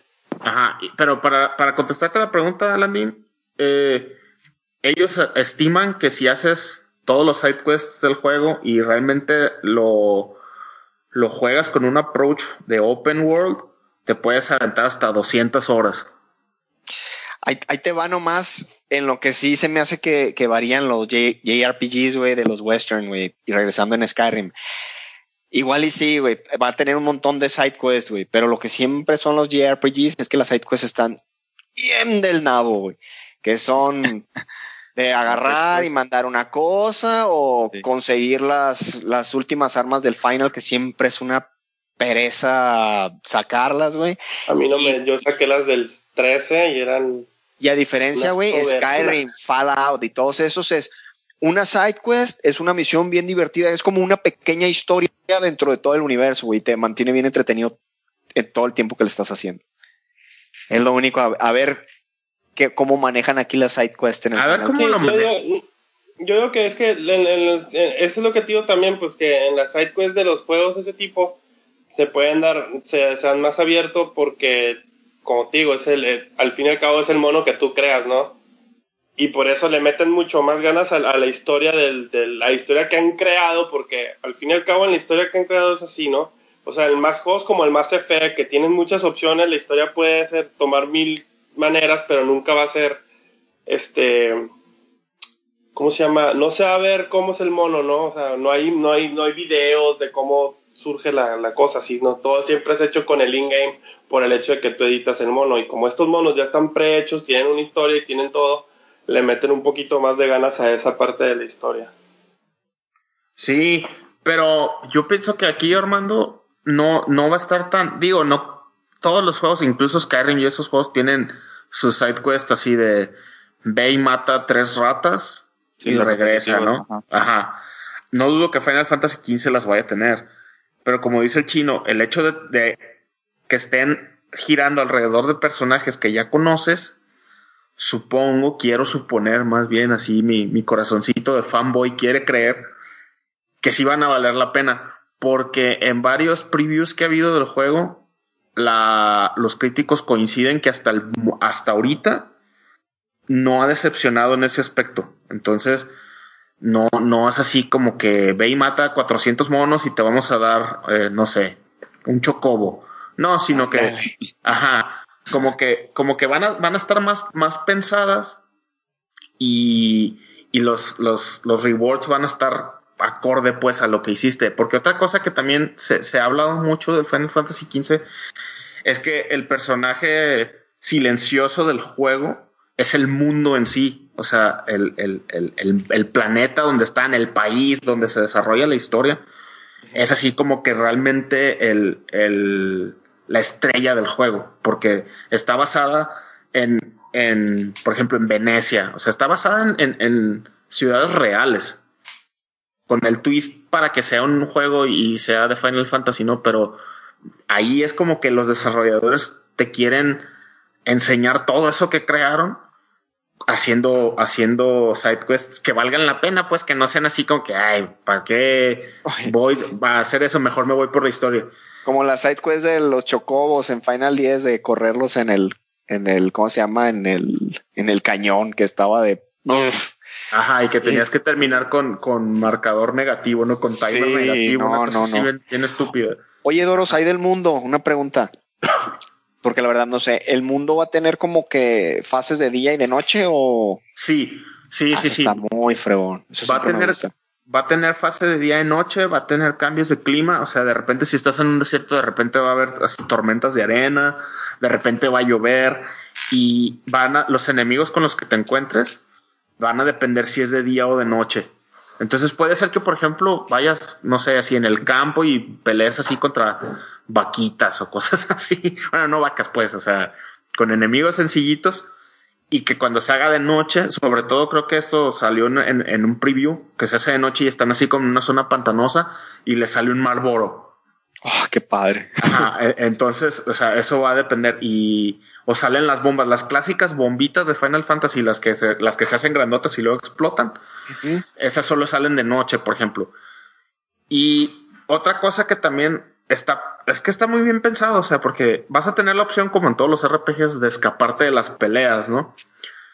Pero como aquí no son peleas por turnos y no hay transición entre el mundo y la escena de pelea, puede ser que los enemigos escapen de ti también. Eso se me hizo bastante original. No es, o sea, no es nuevo en, en el mundo de los videojuegos, pero sí es nuevo en el mundo del Final Fantasy. De que tú ya vayas acá tan trincado con tus monos ya así, no sé, nivel noventa y tantos, y los enemigos te vean y, te corran a ti, pues eso se me hace chido. Y, otra cosa, otra cosa que a mí, a mí sí me, me, me, me llena así, como digo, es que pues se nota pues que me gusta mucho la saga. Pero lo que sí me llama mucho la atención y que sí se me antoja así como que ya jugarlo para ver es el hecho de que cuando te subas al carro, los monos así como que le mueven al radio del carro y se escuchan canciones clásicas de Final Fantasy. Entonces. Sí, eso vi. Que me imagino así. Del 8.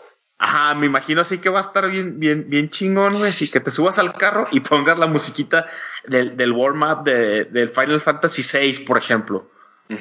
Entonces, como que te vas a meter así en, en, un mood Final Fantasy como hace mucho rato no se sentía. Y sí se ve que le están echando mucho flavor de, de, lo antiguo, porque, por ejemplo, ahora que nos recomendaste ver la de Brotherhood, no sé si te diste cuenta cuando está acostado Noctis en la cama recuperándose, lo que hay en la almohada. No recuerdo. ¿No viste? Es, es, es un pequeño, es una pequeña figurita de Carbuncle.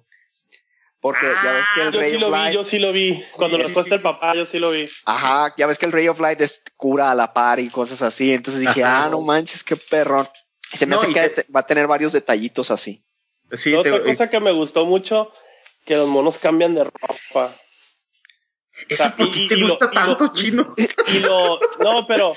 y que se le vean los aretes. No, no, no. Cuando, cuando jugué el demo ahí contigo, Luis, cuando Ajá. lo hacen, se lo hacen notar, pues, de que está haciendo un montón de calor y el otro trae traje. Que porque, o sea, son cosas, son cosas bien estúpidas, ¿no? Pero, o sea, está curado porque, pues, siempre te imaginas el vato igual durante toda la. Así te quedas. Sí, no, pues es... como que le da personalidad al, al, sí, claro. al juego también. Ajá. Sí, pero es que me llama la atención que siempre te fijas en eso, güey. me acuerdo cuando bien jugábamos, stylish. cuando jugábamos Final Fantasy XI que decías, estaría bien padre que se le vieran los aretes a mi mono cuando se los pongo así, como que chino, ¿eso qué, güey? Era Y eso- joven y usaba aretes. Y eso ya se puede en el 14. Ya, ya 14 Era se ya se le ven los aretes. ¿Qué quieres? Pero ok, ok, bueno. Te ya se recuerdo puede, que chico. tengo una colección inmensa de camisetas de cómics y de Star Wars. Aunque sí, sí, sí me importa mucho que se cambien de ropa. Ahora, o- otra cosa que también así, también le metieron mucha cajeta, es a los summons. No sé si ya los vieron, los, los confirmados. Pero ahora sí son, son la onda. ajá, o sea, ¿te acuerdas, por ejemplo, en el, en el, no sé, sí. en el Final Fantasy VIII, que usabas un Guardian Force y te tenías que chutar la animación sota, ¿no? Pero te emocionabas y la primera vez que veías que salía Ifrit así, que salía del piso y salía con el, el fuego y bla, bla, bla. Pero ahora realmente son así como dioses, pues, o sea, se ven así como... No, es que creo que lo, lo tendrían que ver, pues si no lo han visto, así busquen videos de, de cómo son los summons en Final 15. No, pues yo sí lo, yo sí lo vi de- cuando lo jugué en tu casa. Quiero ver la, la, la- la Lo mecánica que no de quiero es que no gameplay. sean inútiles hacer como, eso. que no sean inútiles como los del 13. Es ¿Entiendes? que también antes los sumones eran así como, eh, pues, no sé, sumoneo al, al, no sé, al diablo o lo que sea. Y era así un monito como de tu estatura y que pues así más o menos, pero aquí en este juego se ven así. Titán a- es, una- a es un diferencia de animal cuando-. Cuando decías, o sea, sí, eran unas, unos animalitos, pero servían, los usabas. O sea, había una clase que los los usaba. En, después del, después ya sé, no sé, en- entre más avanzaba el juego se me hacía que menos los usas. Por ejemplo, los del 6 nunca los uso. es más, yo Rara te, vez usan los del 6. yo te puedo decir, Chino, que la semana pasada me terminé el Final Fantasy VIII y en todo el juego no usé un summon. Sí, yo también nunca usé los summons en el 8. En todo en el el juego no 13 los usé. nunca los usas. En el 12 también ni los usaba, me acuerdo. O sea, en varios. o sea, es- En el eso es lo 7 que me sí, porque yo. era con lo que abusabas. Sí. Nice of the round. Sí. Ahora, aquí también en este juego, los summons van a ser eh, semi-inteligentes. O sea, por ejemplo, si estás peleando, vamos a decir que están peleando adentro de una cueva y mandas llamar a, a- a, no sé, a Ramu, por decir. El mono, si no tiene manera de, de verte o si no es lógico que nomás porque es un juego, el mono si abra la montaña y, te, y le avienta el rayo, no lo va a hacer. Eso también se me hace padre, pues. Por decir, si, si, volviendo al ejemplo, si estás adentro de una montaña y mandas llamar a Titán, el mono va va a buscar la manera de ayudarte. O sea, así como si ve un, una ranura, una cuevita o algo, ah, pues por ahí va a aventar una piedra o va a meter un trancazo. O sea, es decir, no siempre va a ser la misma animación y no siempre va a ser la misma circunstancia de cómo te va a ayudar. Entonces eso también se me hace padre. Eso sí, o sea, me imagino que si, si es que llega a salir Leviatán como un sumón, va a llenar de lugar el agua o de agua o algo así, pues. Ajá, luces en el desierto, no sé. Ándale, entonces. Ándale, si estás en el desierto, te decís, ¿estás tonto o qué? Ajá, entonces, pues bueno. para resumir, creo que el juego sí va a vivir al hype. No, es imposible que, que, que le dé satisfacción a todos, ¿no? O, que, o que esté a la altura del hype que se ha creado alrededor de él. Pero sí creo que va a estar muy bueno y va a ser mejor de lo que todos esperamos. Y creo que vale la pena, si tienes así el más mínimo interés de jugarlo, que veas la película y que por lo menos veas los episodios de Brotherhood. Esos son gratis, están en YouTube en el canal oficial del juego. Muy recomendados.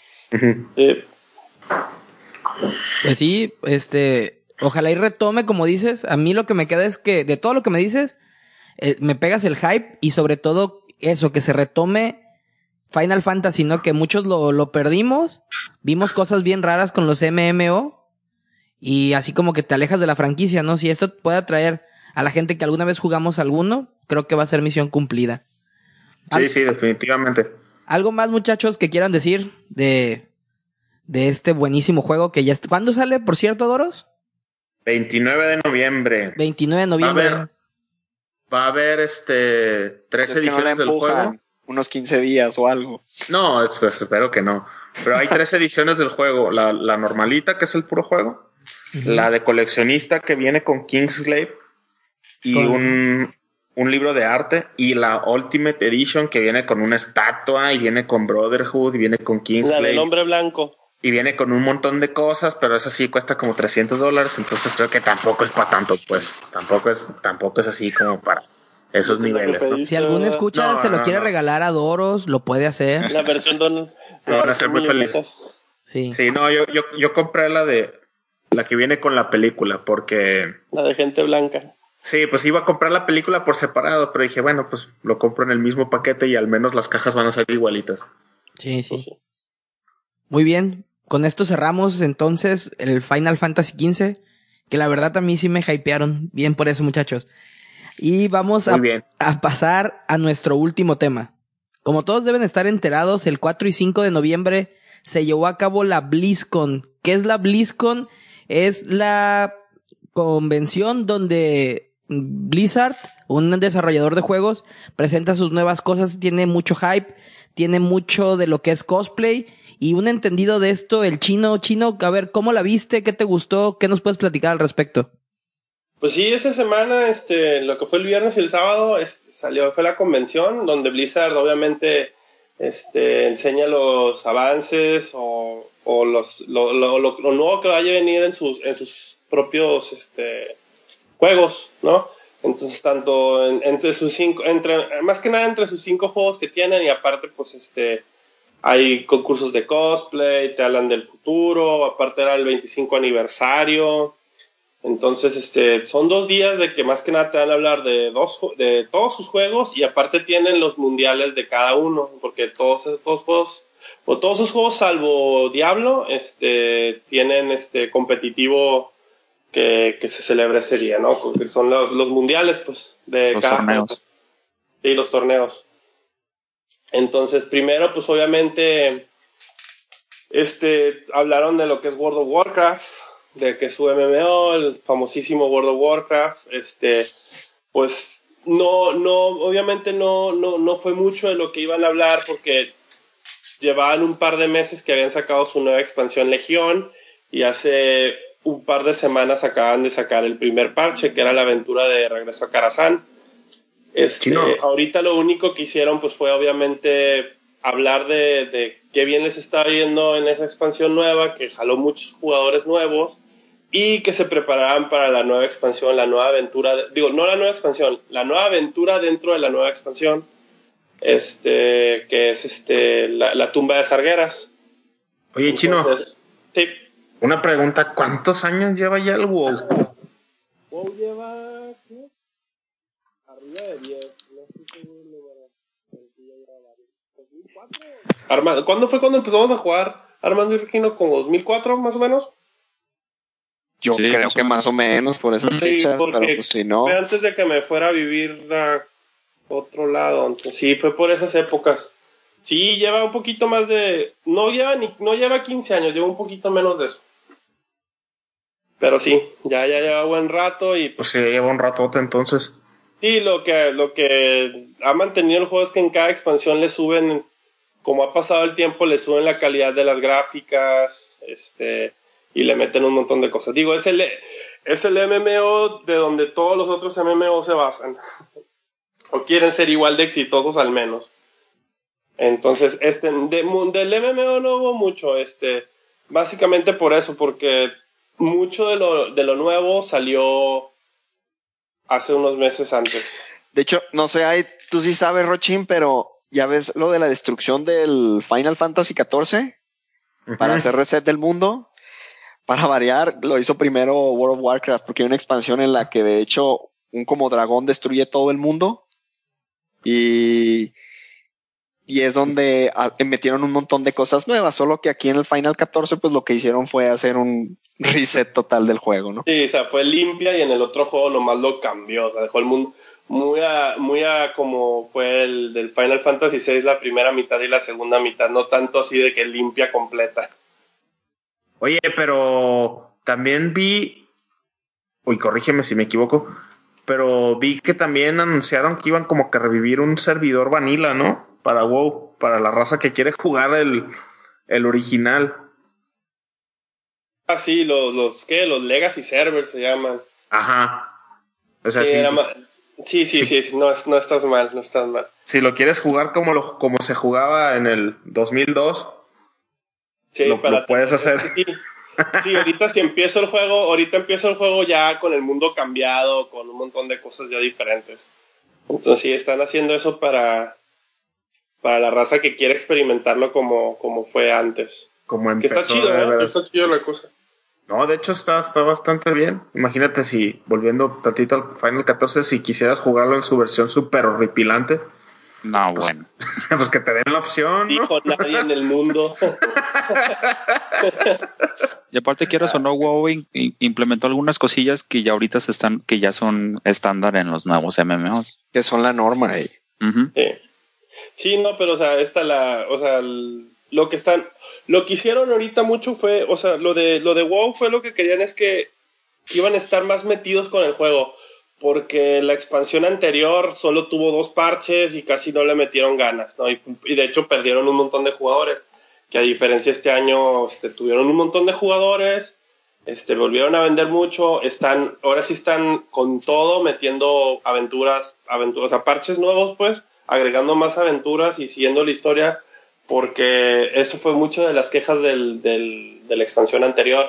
Entonces en eso se enfocaron más que nada, digo, no van a traerte algo, un cambio súper grande nuevo, pero te están dando a entender que van a estar mucho más este, constantes con lo que es este material nuevo. Que eso es lo Sí, que realmente quieres escuchar de, una, de en un MMO. O sea, ya Sí. más que nada ahorita que acaba de salir una expansión, que es que Legión, la expansión nueva que se llama Legión, que es la, la segunda venida de los de, de los de los de la Burning Legion, que es la segunda, la primera fue cuando fue el, fue el juego de Warcraft 3. el de, uh. Entonces, este, ahorita Blizzard va con todo y quiere darles todo lo que es la inform todo lo que es la historia y, y, o sea, mantenerlos picados al juego, pues. Que fue Es la también un juego, mucho este- un juego ya tan viejo, ¿cómo logras? O sea, ¿cómo le hacen los desarrolladores o cómo le hace Blizzard para mantener esa, ese fresco, ese contenido? Para que durante tanto tiempo estén ahí, o sea, y una de las partes que, que recuerdo que mencionaron aquí en el BlizzCon es que van a hacer un, un- unos como eventos que se llaman micro holidays, que son nada más como, eh, no sé, que el cumpleaños de fulana NP NPC que es famosillo y que nada más va a durar un día, que realmente no agregan como que um, no te van a dar el arma especial, no te van a dar así como que el, el dungeon extra, pero, o sea, van a hacer cosas que ya no hacen el, el, el, mi- el mismo mundo como lo mismo, ¿no? O sea, a lo mejor vas a entrar un día y va, va no sé, el, el día de los, no sé, tales de los Griffins, entonces, no sé, a lo mejor te van a, te van a dar chance de que, de que vueles en un Griffin o lo que sea. Entonces, como que están buscando esa parte que dice Chino, o sea, cómo, cómo, hacerle para que los jugadores estén ahí dándole vueltas al juego sin que se aburran tanto. Sí, pues es como cuando en sus otras, este, en sus otros juegos que es Overwatch y este Heroes que les, tienen esas cosas, los eventos, ¿no? Que yo que WoW también los tiene, pero yo digo que ya ahora se van a meter otra vez mucho más a eso. Sí. Sí, es que casi, ya casi no me he metido tanto a WoW. Oye, hablando de... Creo que, creo que la última vez fue hace unos meses. Y hablando de Heroes, ¿qué, ¿qué, salió para Heroes of the Storm? Pues de Heroes of the Storm lo que anunciaron más que nada, igual, ¿no? O sea, no va a haber un, un, cambio gigante porque lo más nuevo que trajeron fueron los Brawls y eso fue hace que como un mes, ¿no? Entonces Heroes fue más que nada nuevos personajes, que fue Varian Rin y Ragnaros, que son de Warcraft. Este, ya que acaban de meter muchos de StarCraft y metieron mapas de StarCraft. También metieron a Zarya de Overwatch metieron más monos de Overwatch previo al previo a la BlizzCon, entonces lo único que están igual, ¿no? Como es un como es un MOBA, es así manteniéndote al tanto con lo nuevo, ¿no? Este que siguen metiendo más cosas, van a meter nuevos mapas, este más que nada darle darle darle seguimiento al juego, que, que como es que pues realmente es un MOBA y es free to play, entonces esos juegos como cómo Blizzard hace dinero de ellos es este agregando más este contenido. Y eso es lo que hicieron, agregaron dos héroes nuevos de Warcraft, mapas y este y, obviamente muchos este cosméticos, ¿no? De como trajes para tus monos, y cuánto van a cobrar y cosas así. De hecho, también otra cosa que salieron aquí de para Heroes of the Storm es un es uno que le llaman el Nexus Challenge, que es como un lo que hace Blizzard eh, para interconectar a sus juegos es que te da regalos o te da desbloqueables de otros de sus juegos. Y este Nexus Challenge es este, juegas 15, 15 partidas con algún amigo que tengas en la friend list y te desbloquean, eh, por ejemplo, para Overwatch te desbloquea un skin de Genji que se llama Oni, que es como un como demonio. Y yo quiero Yo también lo quiero. Te desbloquea el, un como avatar en Overwatch, te, desbloquea el, el, spray de Oni y si no tienes área, por ejemplo, en Heroes of the Storm, se desbloquea y se desbloquea también un, un, icono en Heroes of the Storm de Oni Genji. Y si juegas más de 30 juegos, eh, te desbloquean cuatro héroes en Heroes of the Storm: Kerrigan, Lingming de Diablo, Oriel y Greymane. También te desbloquea este, una montura que se llama Orochi Hooper Cycle y te da 30 días de Steam Pack, que básicamente te da como un bonificador de experiencia para que subas más rápido de nivel. Y bueno, ojo nada más aquí que son juegos, no, no especifica que tienes que haberlos ganado, simplemente con que juegos, con que juegues, perdón, 15 o 30, ya desbloqueas esos personajes y esos, esos bonus en los otros juegos. Este challenge está, eh, va, a estar, va a estar libre eh, desde el 15 de noviembre hasta el 4 de enero, entonces hay bastante tiempo para, para ahí que, se saquen todas las cosas. Fíjate, eso lo ha, lo estado haciendo mucho este con Hearthstone. Este, para también a liberar así, ¿cómo se llama? Los skins de los héroes. Este, y de las cartas, ¿no? Y de las cartas también te hacía, este, te decían, si juegas un mono de Warcraft y lo subes hasta, de World of Warcraft y lo subes hasta nivel 20, te vamos a pasar una skin para tu paladín Luego, si, ¿cómo se llama? Si invitabas amigos a jugar Warcraft, te dábamos un skin nuevo para chamán. O sea, lo, lo, que hace mucho, este, o como cuando compré yo, como compré yo el Overwatch, compré la edición de que compras Overwatch y te vamos a dar a, compré la segunda edición especial, no la, no la de que, no la de que crezco dinero en los árboles. este, compré la segunda versión de Overwatch y me vino Tracer en Heroes of the Storm, la carta de, el reverso de carta en, en, Hearthstone, y pues así, así, ya, y, algo para el Diablo, pero el Diablo lo tengo en otra, en consola, no lo tengo en la PC. Que eran unos como alas, ¿no? Tan alas, sí, o sea, te dan un montón de cosméticos y monos, que eso ya Blizzard lo ha estado haciendo mucho y así, o sea, nada tontos, te hacen que juegues sus demás juegos para que, para que te, te, metas y pues si te gustan, pues te metas en ellos, ¿no? Ahí lo único malo que el, el menos beneficiado con esos bonificadores o con esos desbloqueables es StarCraft. Sí, este, la, la verdad ya, de hecho StarCraft casi ni tuvo presencia en cosas nuevas, porque bueno, acaban de sacar la última expansión y, y, y han estado anunciando cosas desde antes de BlizzCon, ¿no? Entonces no había mucho nuevo que anunciar. Aparte que StarCraft, pues antes era el rey, ¿no? Pero ahorita las, los MOBAs son lo que Sí. son lo que mueve al mundo y este y generan más dinero, ¿no? Aquí lo interesante de StarCraft que, des- des- que mencionaron en el BlizzCon es lo del DeepMind. No sé si lo viste. Ah, sí, lo de la, ¿cómo se llama? La inteligencia artificial, ¿no? Ajá, la inteligencia artificial que, que se pone ahí a- a competir contra los jugadores. Dios mío, ya crearon Skynet. Lo que está no, nos vamos es a que morir aquí- porque Blizzard creó Skynet. Lo que está curado es que la- la- para los Zergs es el Overmind y esta AI se llama DeepMind. Sí, eso sí lo, sí, sí lo vi. Está, está bastante interesante. Pero no, no, no. A mí no me hablan de inteligencia artificial. Nomás pienso en Terminator. sí, este, y luego pues pasándonos a. ¿Qué fue el otro? Este, Hearthstone. a, a Hearthstone. Hearthstone, bueno, ya se veía venir que obviamente en Hearthstone no puedes dar muchos anuncios, este, más que una buena nueva expansión, ¿no? Como todo buen juego de cartas. Anunciaron la nueva expansión, este, se llama Ministries of Gadgetan. Este va a tener 132 cartas, este, salen como todos los... Eso sí lo que me ha gustado mucho de Blizzard, cada expansión te lo avisan así de que la- el año pasado fue la Liga de los Exploradores y te dijeron, y la nueva expansión sale, o sea, la anuncian y te dicen, y sale la próxima semana. O sea, rapidito. Este sale Esta en vez diciembre, ¿no? Sí, esto sale en diciembre, pero esta es expansión grande, entonces este se entiende. Porque va a ser un montón de cambios dentro del juego. Oye, Chino, Eh, yo, yo por ejemplo que no juego tanto, bueno, que no juego en absoluto Hearthstone, ¿cómo lo han mantenido interesante, güey? Es como tipo Magic que sacan ciclos sí, y... eso fue yo- lo que a principios de año crearon lo que fue ya los ciclos, ¿no? De estándar y estándar de esas sí, solo usas los dos años más recientes de, O sea de que- contenido. Van obsoletizando también cartas y así. Sí, lo, lo viejo, este, lo viejo se va, se va a un formato donde puedes jugar todas las cartas. Ah, órale. hicieron dos formatos, ¿no? Para mantenerlo competitivo e interesante. Entonces el formato se trata de todo el contenido que han sacado en los, los dos años recientes. Y fíjate que sí lo implementan. Perdón.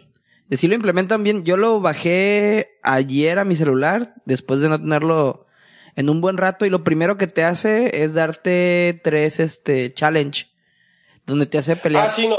Cuando empiezas te va a enseñar cómo jugar. No, no, no, Eso sí. es lo primero. Pero yo ya tenía tiempo sin jugarlo. Yo sí lo jugaba en la computadora y en, y en el teléfono. Y pero Ah, tenía tiempo sin jugar y en cuanto ya ves que entrabas y podías meterte a las a los tutoriales, vaya, para sacar los Sí. decks básicos y podías meterte también a los a la pelea en línea. Ajá. Y ahorita en cuanto me metí me pidió que hiciera tres challenges de de jugar No te contra los pides, son los Daily Quest. los daily quest. Sí, sí, sí. Los Daily Quest son cómo generas oro, cómo generas oro para comprar paquetes si estás jugándolo gratis. O sea, yo cuando, cuando empecé, este, sí, le metí dinero. Quería, bueno, yo porque tengo, este, ya historia jugando desde Magic the Gathering, entonces quería empezar el... Aparte que lo empecé cuando salió, pero no me gustó. Y luego lo volví a retomar ya después, entonces sí tuve que, hubo un inter de cartas que se me pasaron y ya sí tuve que meterle dinero.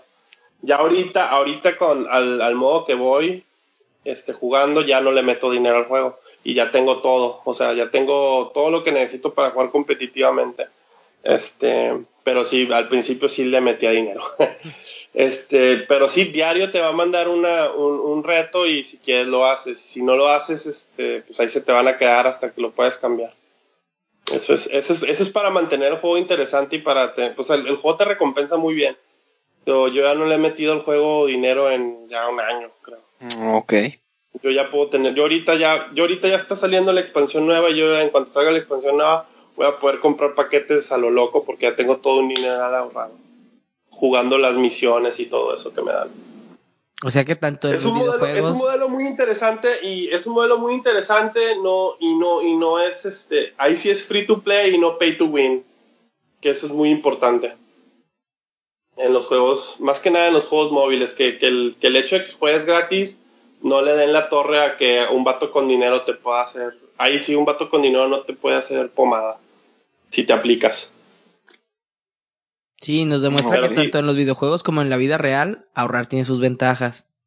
Sí, no, no. Blizzard, Blizzard la, ver- la verdad creó un modelo de un modelo de juego muy bueno. Es que es porque el hecho de que es competitivo, este, ayuda mucho el hecho de que ellos tienen que encontrar el balance de cómo alguien que juega el eh, no, no se sienta que si no le mete lana, este, no la va a armar. Yo sí le metí lana, pero vi porque me gustó mucho el juego y quería y ya quería empezar mi colección rápido, pero ya ahorita en este punto ya no le meto ya no le meto ni un 5 al juego. Este juego todos los días, hago las misiones, este yo saco mis recompensas y y, y me la estoy pasando, o sea, es mi juego favorito ahorita, es, es, es el único, o sea, cada vez que yo juego algo a la semana, pues nunca lo repito porque siempre lo estoy jugando, lo tengo en mi computadora, en mi iPad, en mi celular, en todos lados lo tengo. Pero sí, o sea, hablando ya en lo que pasó en la BlizzCon fuera del anuncio de la nueva expansión, este fue ya el mundial, ¿no? Que ganó un europeo. Muy bueno el chavo. Este, ahora pues seguía también este Diablo.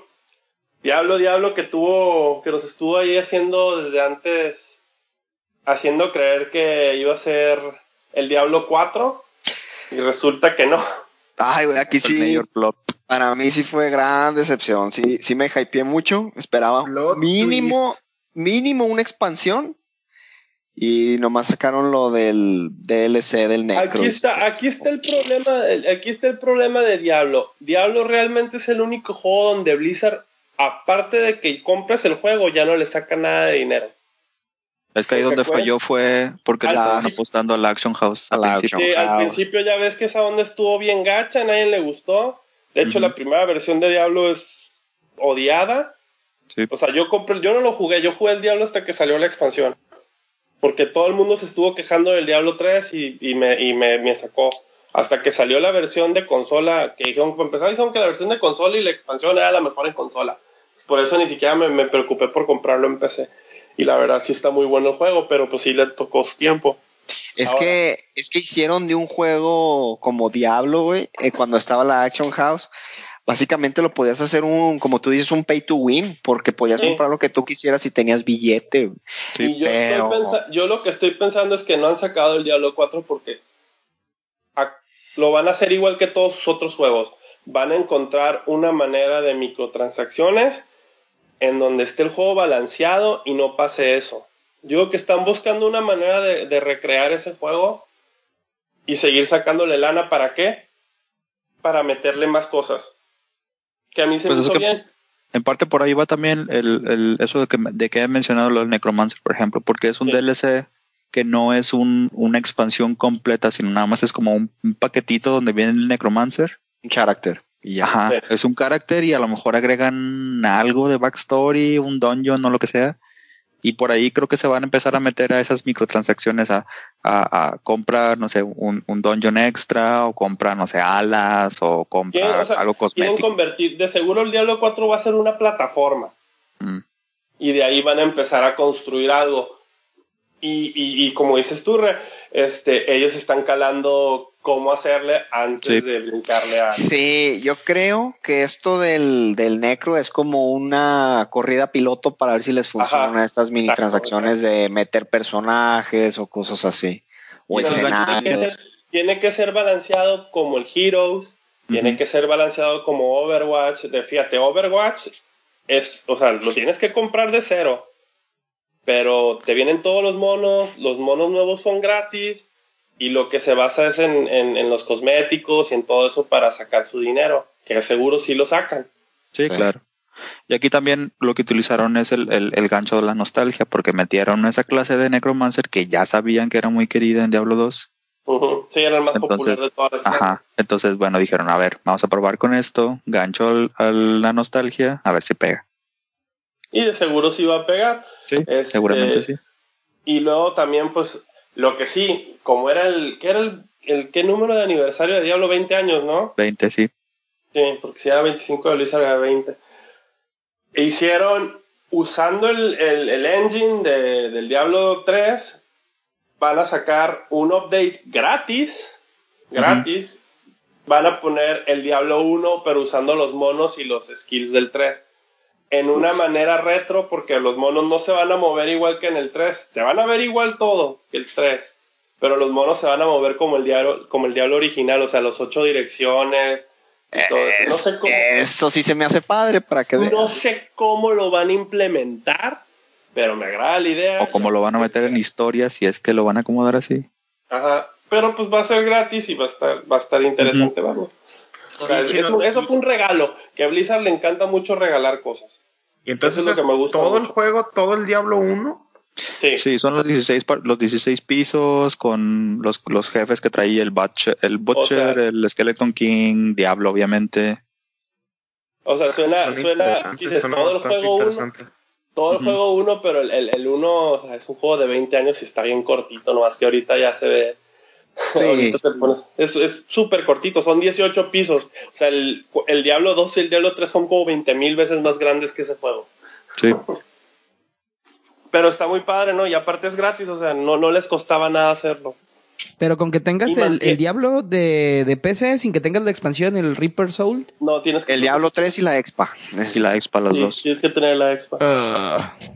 Pero ya ahorita no te, pero creo que ahorita ya ni siquiera te venden el, el Pero Landín, ¿tú, tienes ¿eh? nomás el Diablo 3 o qué? Sí, yo solo tengo el Diablo 3 para, para PC. es, es muy Oye, yo no me- buena. Regálale a Landín, por favor. ¿Mande? Sí, Alguno de los escuchas que, le no regalen, que te nada, regalen. ¿eh? la, la expansión está bien barata. Cuesta como 250 según creo 300. Sí, o sea, es- y eso, y eso, y, o sea, eso es lo que tú vas a pagar para agregárselo a tu original. Creo que solito también vale bien barato. O sea, ya el juego te viene entero, pues. Y aparte la expansión, yo creo que sí vale mucho la pena. De hecho, el, No, la, la- la- expansión hace todo, ¿eh? La y, la, y hace- la historia de la expansión, yo creo que es muchísima. Es mucho Sí. mejor que toda la historia del Diablo 3. güey. Sí, a mí la verdad, yo jugué Malita. el- yo A mí no me tocó jugar, a- a- creo que ustedes, a ti, Regina, y a ti, Armando, sí les tocó este Sí. jugar el juego, el Sí, pues, vainilla, el ¿no? Sí, el de transacciones en, a- en Action. Sí, con la H. Sí, no había ni siquiera las temporadas, ni el modo aventura, ni nada de eso. Es que sí, a mí, a mí, yo sí lo compré, compré la expansión en consola que me salió como 200 pesos, una cosa así. Es que Diablo 3 estuvo bien raro, güey. Como que no sabían qué hacer con él y estuvieron experimentando un montón. Y, y todavía como que no saben cómo hacer dinero con él. No, y no van a hacer dinero con él, eh, o sea, es como te dije, el Necromancer va a ser su primer intento y de ahí pon tú, no creo que el BlizzCon del año que entra anuncie en Diablo 4, yo me gusta para BlizzCon 2018 creo que vayan a anunciar. Ya, ya sacando información de que si les pega mucho el, el, el ¿cómo se llama? El DLC. el, el DLC del Necromancer van a seguir haciéndolo. De hecho, en Hearthstone también hacen mucho eso. Hace poco anunciaron una, una cosa que se llama Heroic Brawl, que es un modo torneo, te podría decir, que te va a costar como 10 dólares. Digo, no es necesario jugarlo ni nada y no te van a dar nada wow, pero es un modo extra que si quieres lo puedes jugar y lo puedes pagar. Este, y eso sí, y eso sí ellos este calando el agua, a ver cómo funciona un tipo un tipo así. Eso siempre hacen. Este, por eso no sé, por eso lo del Necromancer que sea DLC de pago es solo una manera de ver qué ideas pueden implementar para cuando realmente vayan a sacar el Diablo 4. Y eso creo que es de Diablo fue eso todo, ¿no? Este, no creo, no anunciaron otra cosa nueva, fue el Necromancer y el Diablo 1. Bueno, la nueva temporada y ya. Sí, la ah, sí, nueva- las nuevas temporadas, que eso es. y- bueno, la actual es la 8, sí. Sí, que me dijiste que ya va a estar en consola temporada, lo cual me hace muy feliz. Y nada más Sí, que van a agregar también otras dos áreas para Reaper of Souls, para la Expa. Ah, eso es muy bueno. Mi juego todavía tiene vida. Y pues terminamos con el último. Con la estrellita. bueno, StarCraft no, no anunciaron nada más que sí, sí. Fue el puro de la puro Deep, Deep Mind. Este, bueno, pues ahora sí, la joyita, el nuevo IP que fue Overwatch. Este, pues anunciaban para empezar. Lo que me está gustando mucho de Overwatch es que cada anuncio siempre te mandan pistas, ¿no? De que como, no, no sé, fue una historia de unos chavos que se dedican a descifrar todas las pistas que mete Blizzard en su publicidad y encontraron los anuncios del nuevo personaje que fue Sombra. Hombre, crearon un hype impresionante. Todos Sí, sí, los que sí, estaban siguiendo esto estaban como desesperados, güey, de más Era pistas como, y el, era como el código da Vinci, haz de era una especie como los traían como si les estuvieran dando crack, cabrón, así de ya dame más pistas, quiero saber. Y luego y, y no salía y no salía y no salía hasta ahorita. Y eso que Pero tampoco sí, no, le sal- lo- no le salió también el, el juego, porque ya las últimas, las últimas pistas o las últimas secciones del, del, del ARG que le llaman, eran puro waiting, o sea, era nada más estar esperando, ah, si pasaba algo, resolvían algo, ah, pues espérense. Y pasaban semanas hasta que volvía a pasar, a aparecer otra, alguna otra cosa. Pero bueno, por fin ya está. aunque- Aunque te- tengo que dárselo a Blizzard, güey, de que lo saben manejar bien. Dentro de las cosas que más me gustaron, no sé si supieron, pero hay eh, de, de que se pusieron de acuerdo con ciertas direcciones de Twitter muy famosas para aparentar que estaban como que las estaban hackeando. Ah, Eso se me estaban hizo hackeadas, sí. bien fregón, la verdad. Y luego pues también saca, bueno, y ya con eso pues anunciaron obviamente el personaje nuevo y como ya venían haciendo Overwatch, parte de su marketing es sacar esas animaciones que ahí se pegan un tiro con Pixar en cualquier momento, ¿eh? Sí. Este, La animación de, de sombra en, dentro de la historia, que si tienen, si el, cualquier raza que juegue este juego y no ha visto esas animaciones, están bien buenas y, este, y no le piden nada a Disney, pero nada. Pero nada, sí. Este, y otra de las cosas que se me hizo muy interesante fue la Overwatch League, que es básicamente una liga profesional de deportes. Este, Ya les van a la pagar a los NBA o como la. MLB, van a haber Van a- equipos que representan ciudades y países y todo el rollo. O sea, a tener sueldo y van a entrenadores. tener sueldo todo. y todo el rollo. Ujú. Sí, sí, está súper, súper interesante. Porque pues los, los, los esports han existido ya buen rato, pero nunca había visto algo así ya al nivel de una liga de deportes como la liga de fútbol, o sea, de que- porque por lo general en los torneos esports es el organizador, los jugadores, los equipos y los equipos van patrocinados por, por marcas, ¿no? O sea, los mantienen las marcas que los patrocinan. Aquí ya no, aquí ya van a ser equipos, los equipos van a tener sueldos y todo el rollo, o sea, se me hizo bastante interesante y más porque es una y es una liga mundial, pues o sea, es- está a la par con este con las ligas de deportes reales. A ver, a ver qué tal les funciona, ¿no? Porque nunca se había creado algo así. Y nosotros queriendo vivir de un simple podcast. Sí, No pedimos más. Muchachos. sí, sí. sí. Pero, Este, pero sí se quejó mucha gente, ¿no? De que no hubo así como los mega anuncios que... Ay, a mí se me hizo muy, muy gachito el BlizzCon. Yo esperaba más, la verdad. O sea, porque, Es por que la ejemplo, bronca fue que todo lo nuevo, muchas de las cosas nuevas, los anunciaron desde antes, pues. Entonces, haz de cuenta, en World of Warcraft no iban a anunciar nada wow, o sea, nada, nada grandioso, porque la, la expansión nueva había salido hace dos meses. Este, Diablo, sí, todo el mundo se sacó onda que porque Diablo no fue un, una- un juego totalmente nuevo, no todos esperaban eso. Más bien, yo creo que se generó más hype. O sea, todo lo de Sombra, todo el mundo ya esperaba que ahí lo, lo anunciaran. Pero lo de, lo de Diablo, como que todo el mundo estaba esperando así algo bien fregón. Y luego ya anunciaron eso y pues, se Es que desinfló. es, lo que pasa con, es lo que pasa que el único juego que hubiera hecho algo wow fue Diablo. Ajá. Porque a diferencia de los demás juegos, uno Ya es un sabías. MOBA. El MOBA tiene cosas nuevas durante todo el año que no, que no pueden ir programadas bajo, bajo la fecha de la, de la ex, de la con. Este Hearthstone igual, o sea, sí, hoy, eh, les tocó la expansión nueva, pero pues antes, eh, antes del próximo BlizzCon van a anunciar otras dos expansiones antes de que salga la siguiente BlizzCon. WoW igual tiene que estar, o sea, haciendo eso. Este Overwatch también es un juego que, que se está mejorando día tras día. O sea, al mapa nuevo y Ana no les tocó la BlizzCon y acaban de salir hace poquito. Sí. Entonces, la bronca es que si hubieran anunciado un Diablo 4, pues nadie no hubiera estado dicho, no, pues estuvo bien gacho. Eso fue que, que la verdad, si, si hubieran anunciado Diablo 4, nunca hubiéramos dicho que estaba gachita. Pues y aparte como fácil. que como, como que esperamos mucho de las convenciones, ¿no? Ahorita que lo pienso y dije, pues estuvo bien gacha. No, no, pero Es- esta es una convención de una sola compañía que Es- tiene cinco juegos. Exactamente, y aparte, pues eh, eh, como cualquier convención, puede ser de una compañía o puede ser de cómics, vas porque te identificas con el producto, con la marca, con lo que sea, Sí. y no te tienen que blow away todo el tiempo que, que vas, ¿no? O sea, vas para platicar de por qué te gusta el Diablo, por qué te gusta Hearthstone, por qué te gusta Overwatch, ¿no? O sea, No, como que crea- parte, otra cosa de las convenciones es de que ahí están sus campeonatos mundiales. ajá, sí, Los exactamente. mundiales todos son esa semana. Entonces, ah, esa es la otra parte, ¿no? Tiene los campeonatos mundiales. Lo que muchos dijo, nada, que estuvo medio, dejó medio abajo, es que ya no te va a poder hacer una, no pueden programarse una sola convención porque esos juegos tienen que estar sacando contenido todos los días. O sea, tienen que estar sacando los contenido no, no, bajo, no bajo ese calendario de cuándo es la convención, hay que meterle todo. Porque imagínate juegos como Hearthstone tener que esperarse el año que entra para anunciar algo nuevo. Pues pierden Ah, pues, todo. Se les cae el O sea, negocio. Pierde el Sí. vapor. El único, el, el, el año pasado estuvo bien, estuvo bien padre el BlizzCon porque era Overwatch. O sea, el juego nuevo era Overwatch. Y sabías que iba a salir la, la expansión de Legión, entonces tenía más porque había un juego totalmente nuevo. Y este todo el mundo esperaba que era Diablo 4.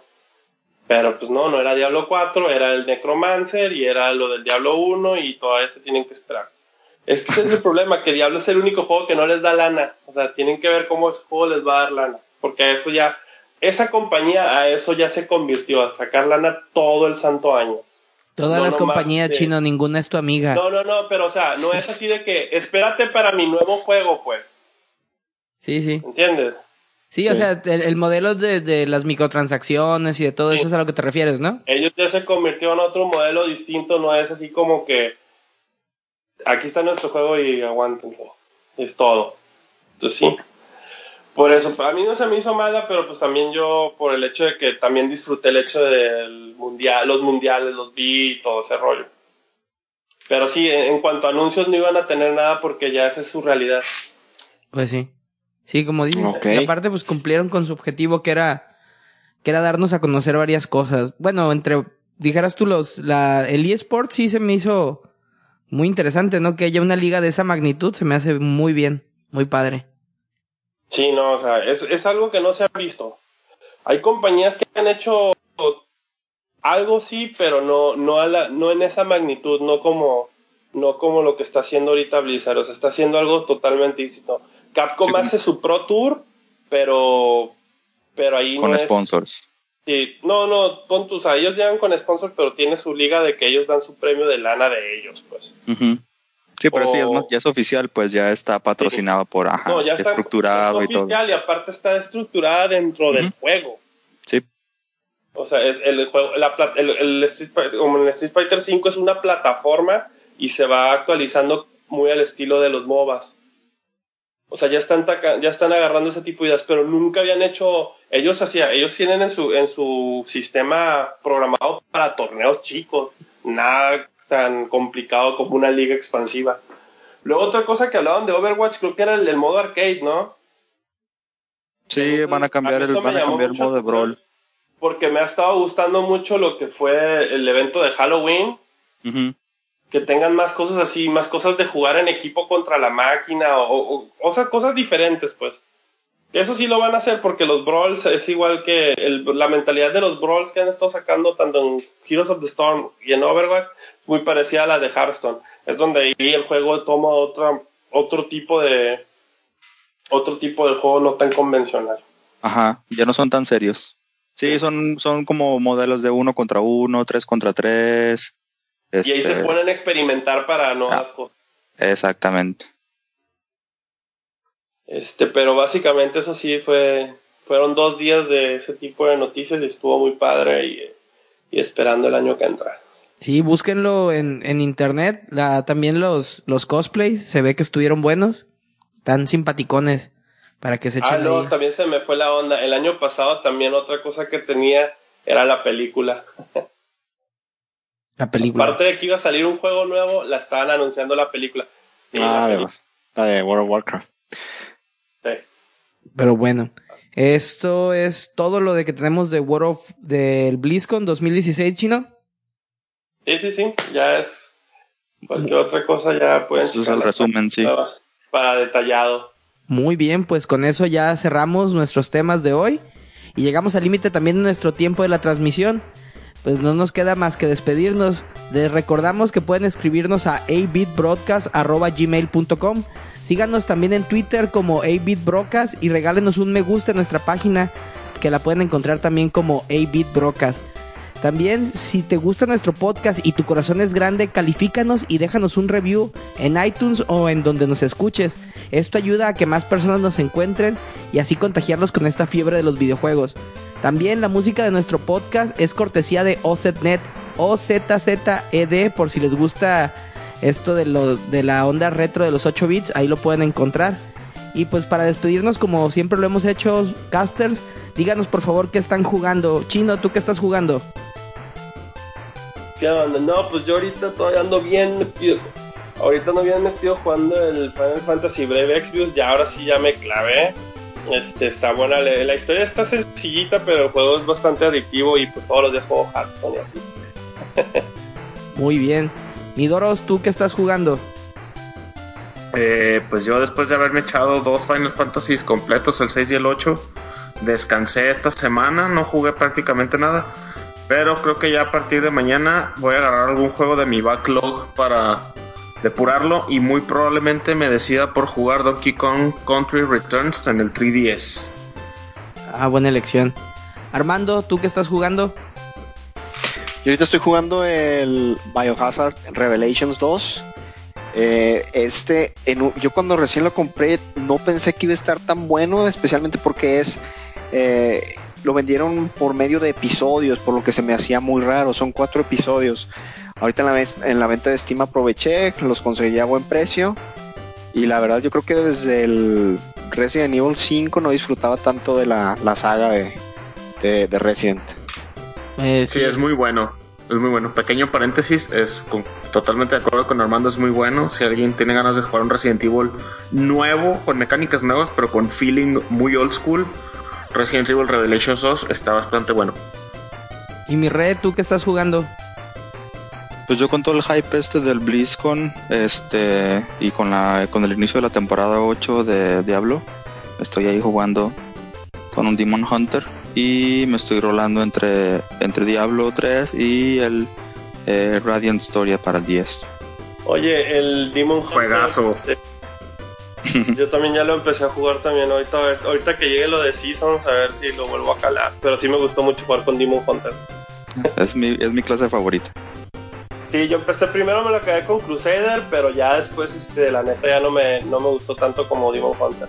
Ya, si, si es que sale la, la clase de Necro para consolas, sí voy a calar Necros. Muy bien, pues creo que con esto ya terminamos. Yo esta semana no he jugado nada. Ha estado muy pesado en el, en el trabajo y en la vida cotidiana. Entonces tuve que dejar de un lado los videojuegos. Pero tengo ganas de dejar... De, de hecho, ahorita que terminemos del podcast, voy a dejar descargando Diablo. Para ver lo de las expansiones y voy a ver si me hago de la, de la Reaper Soul para tener también el Diablo 1 que nunca me tocó jugarlo. Me tocó jugar el 2, pero pues a ver, a ver qué tal. Bueno, pues con esto nos despedimos. Se acabó nuestro podcast por el día de hoy. Sí, gracias por escucharnos. Despídanse muchachos, nos vemos hasta la próxima semana. Nos vemos. Hasta luego. Bye.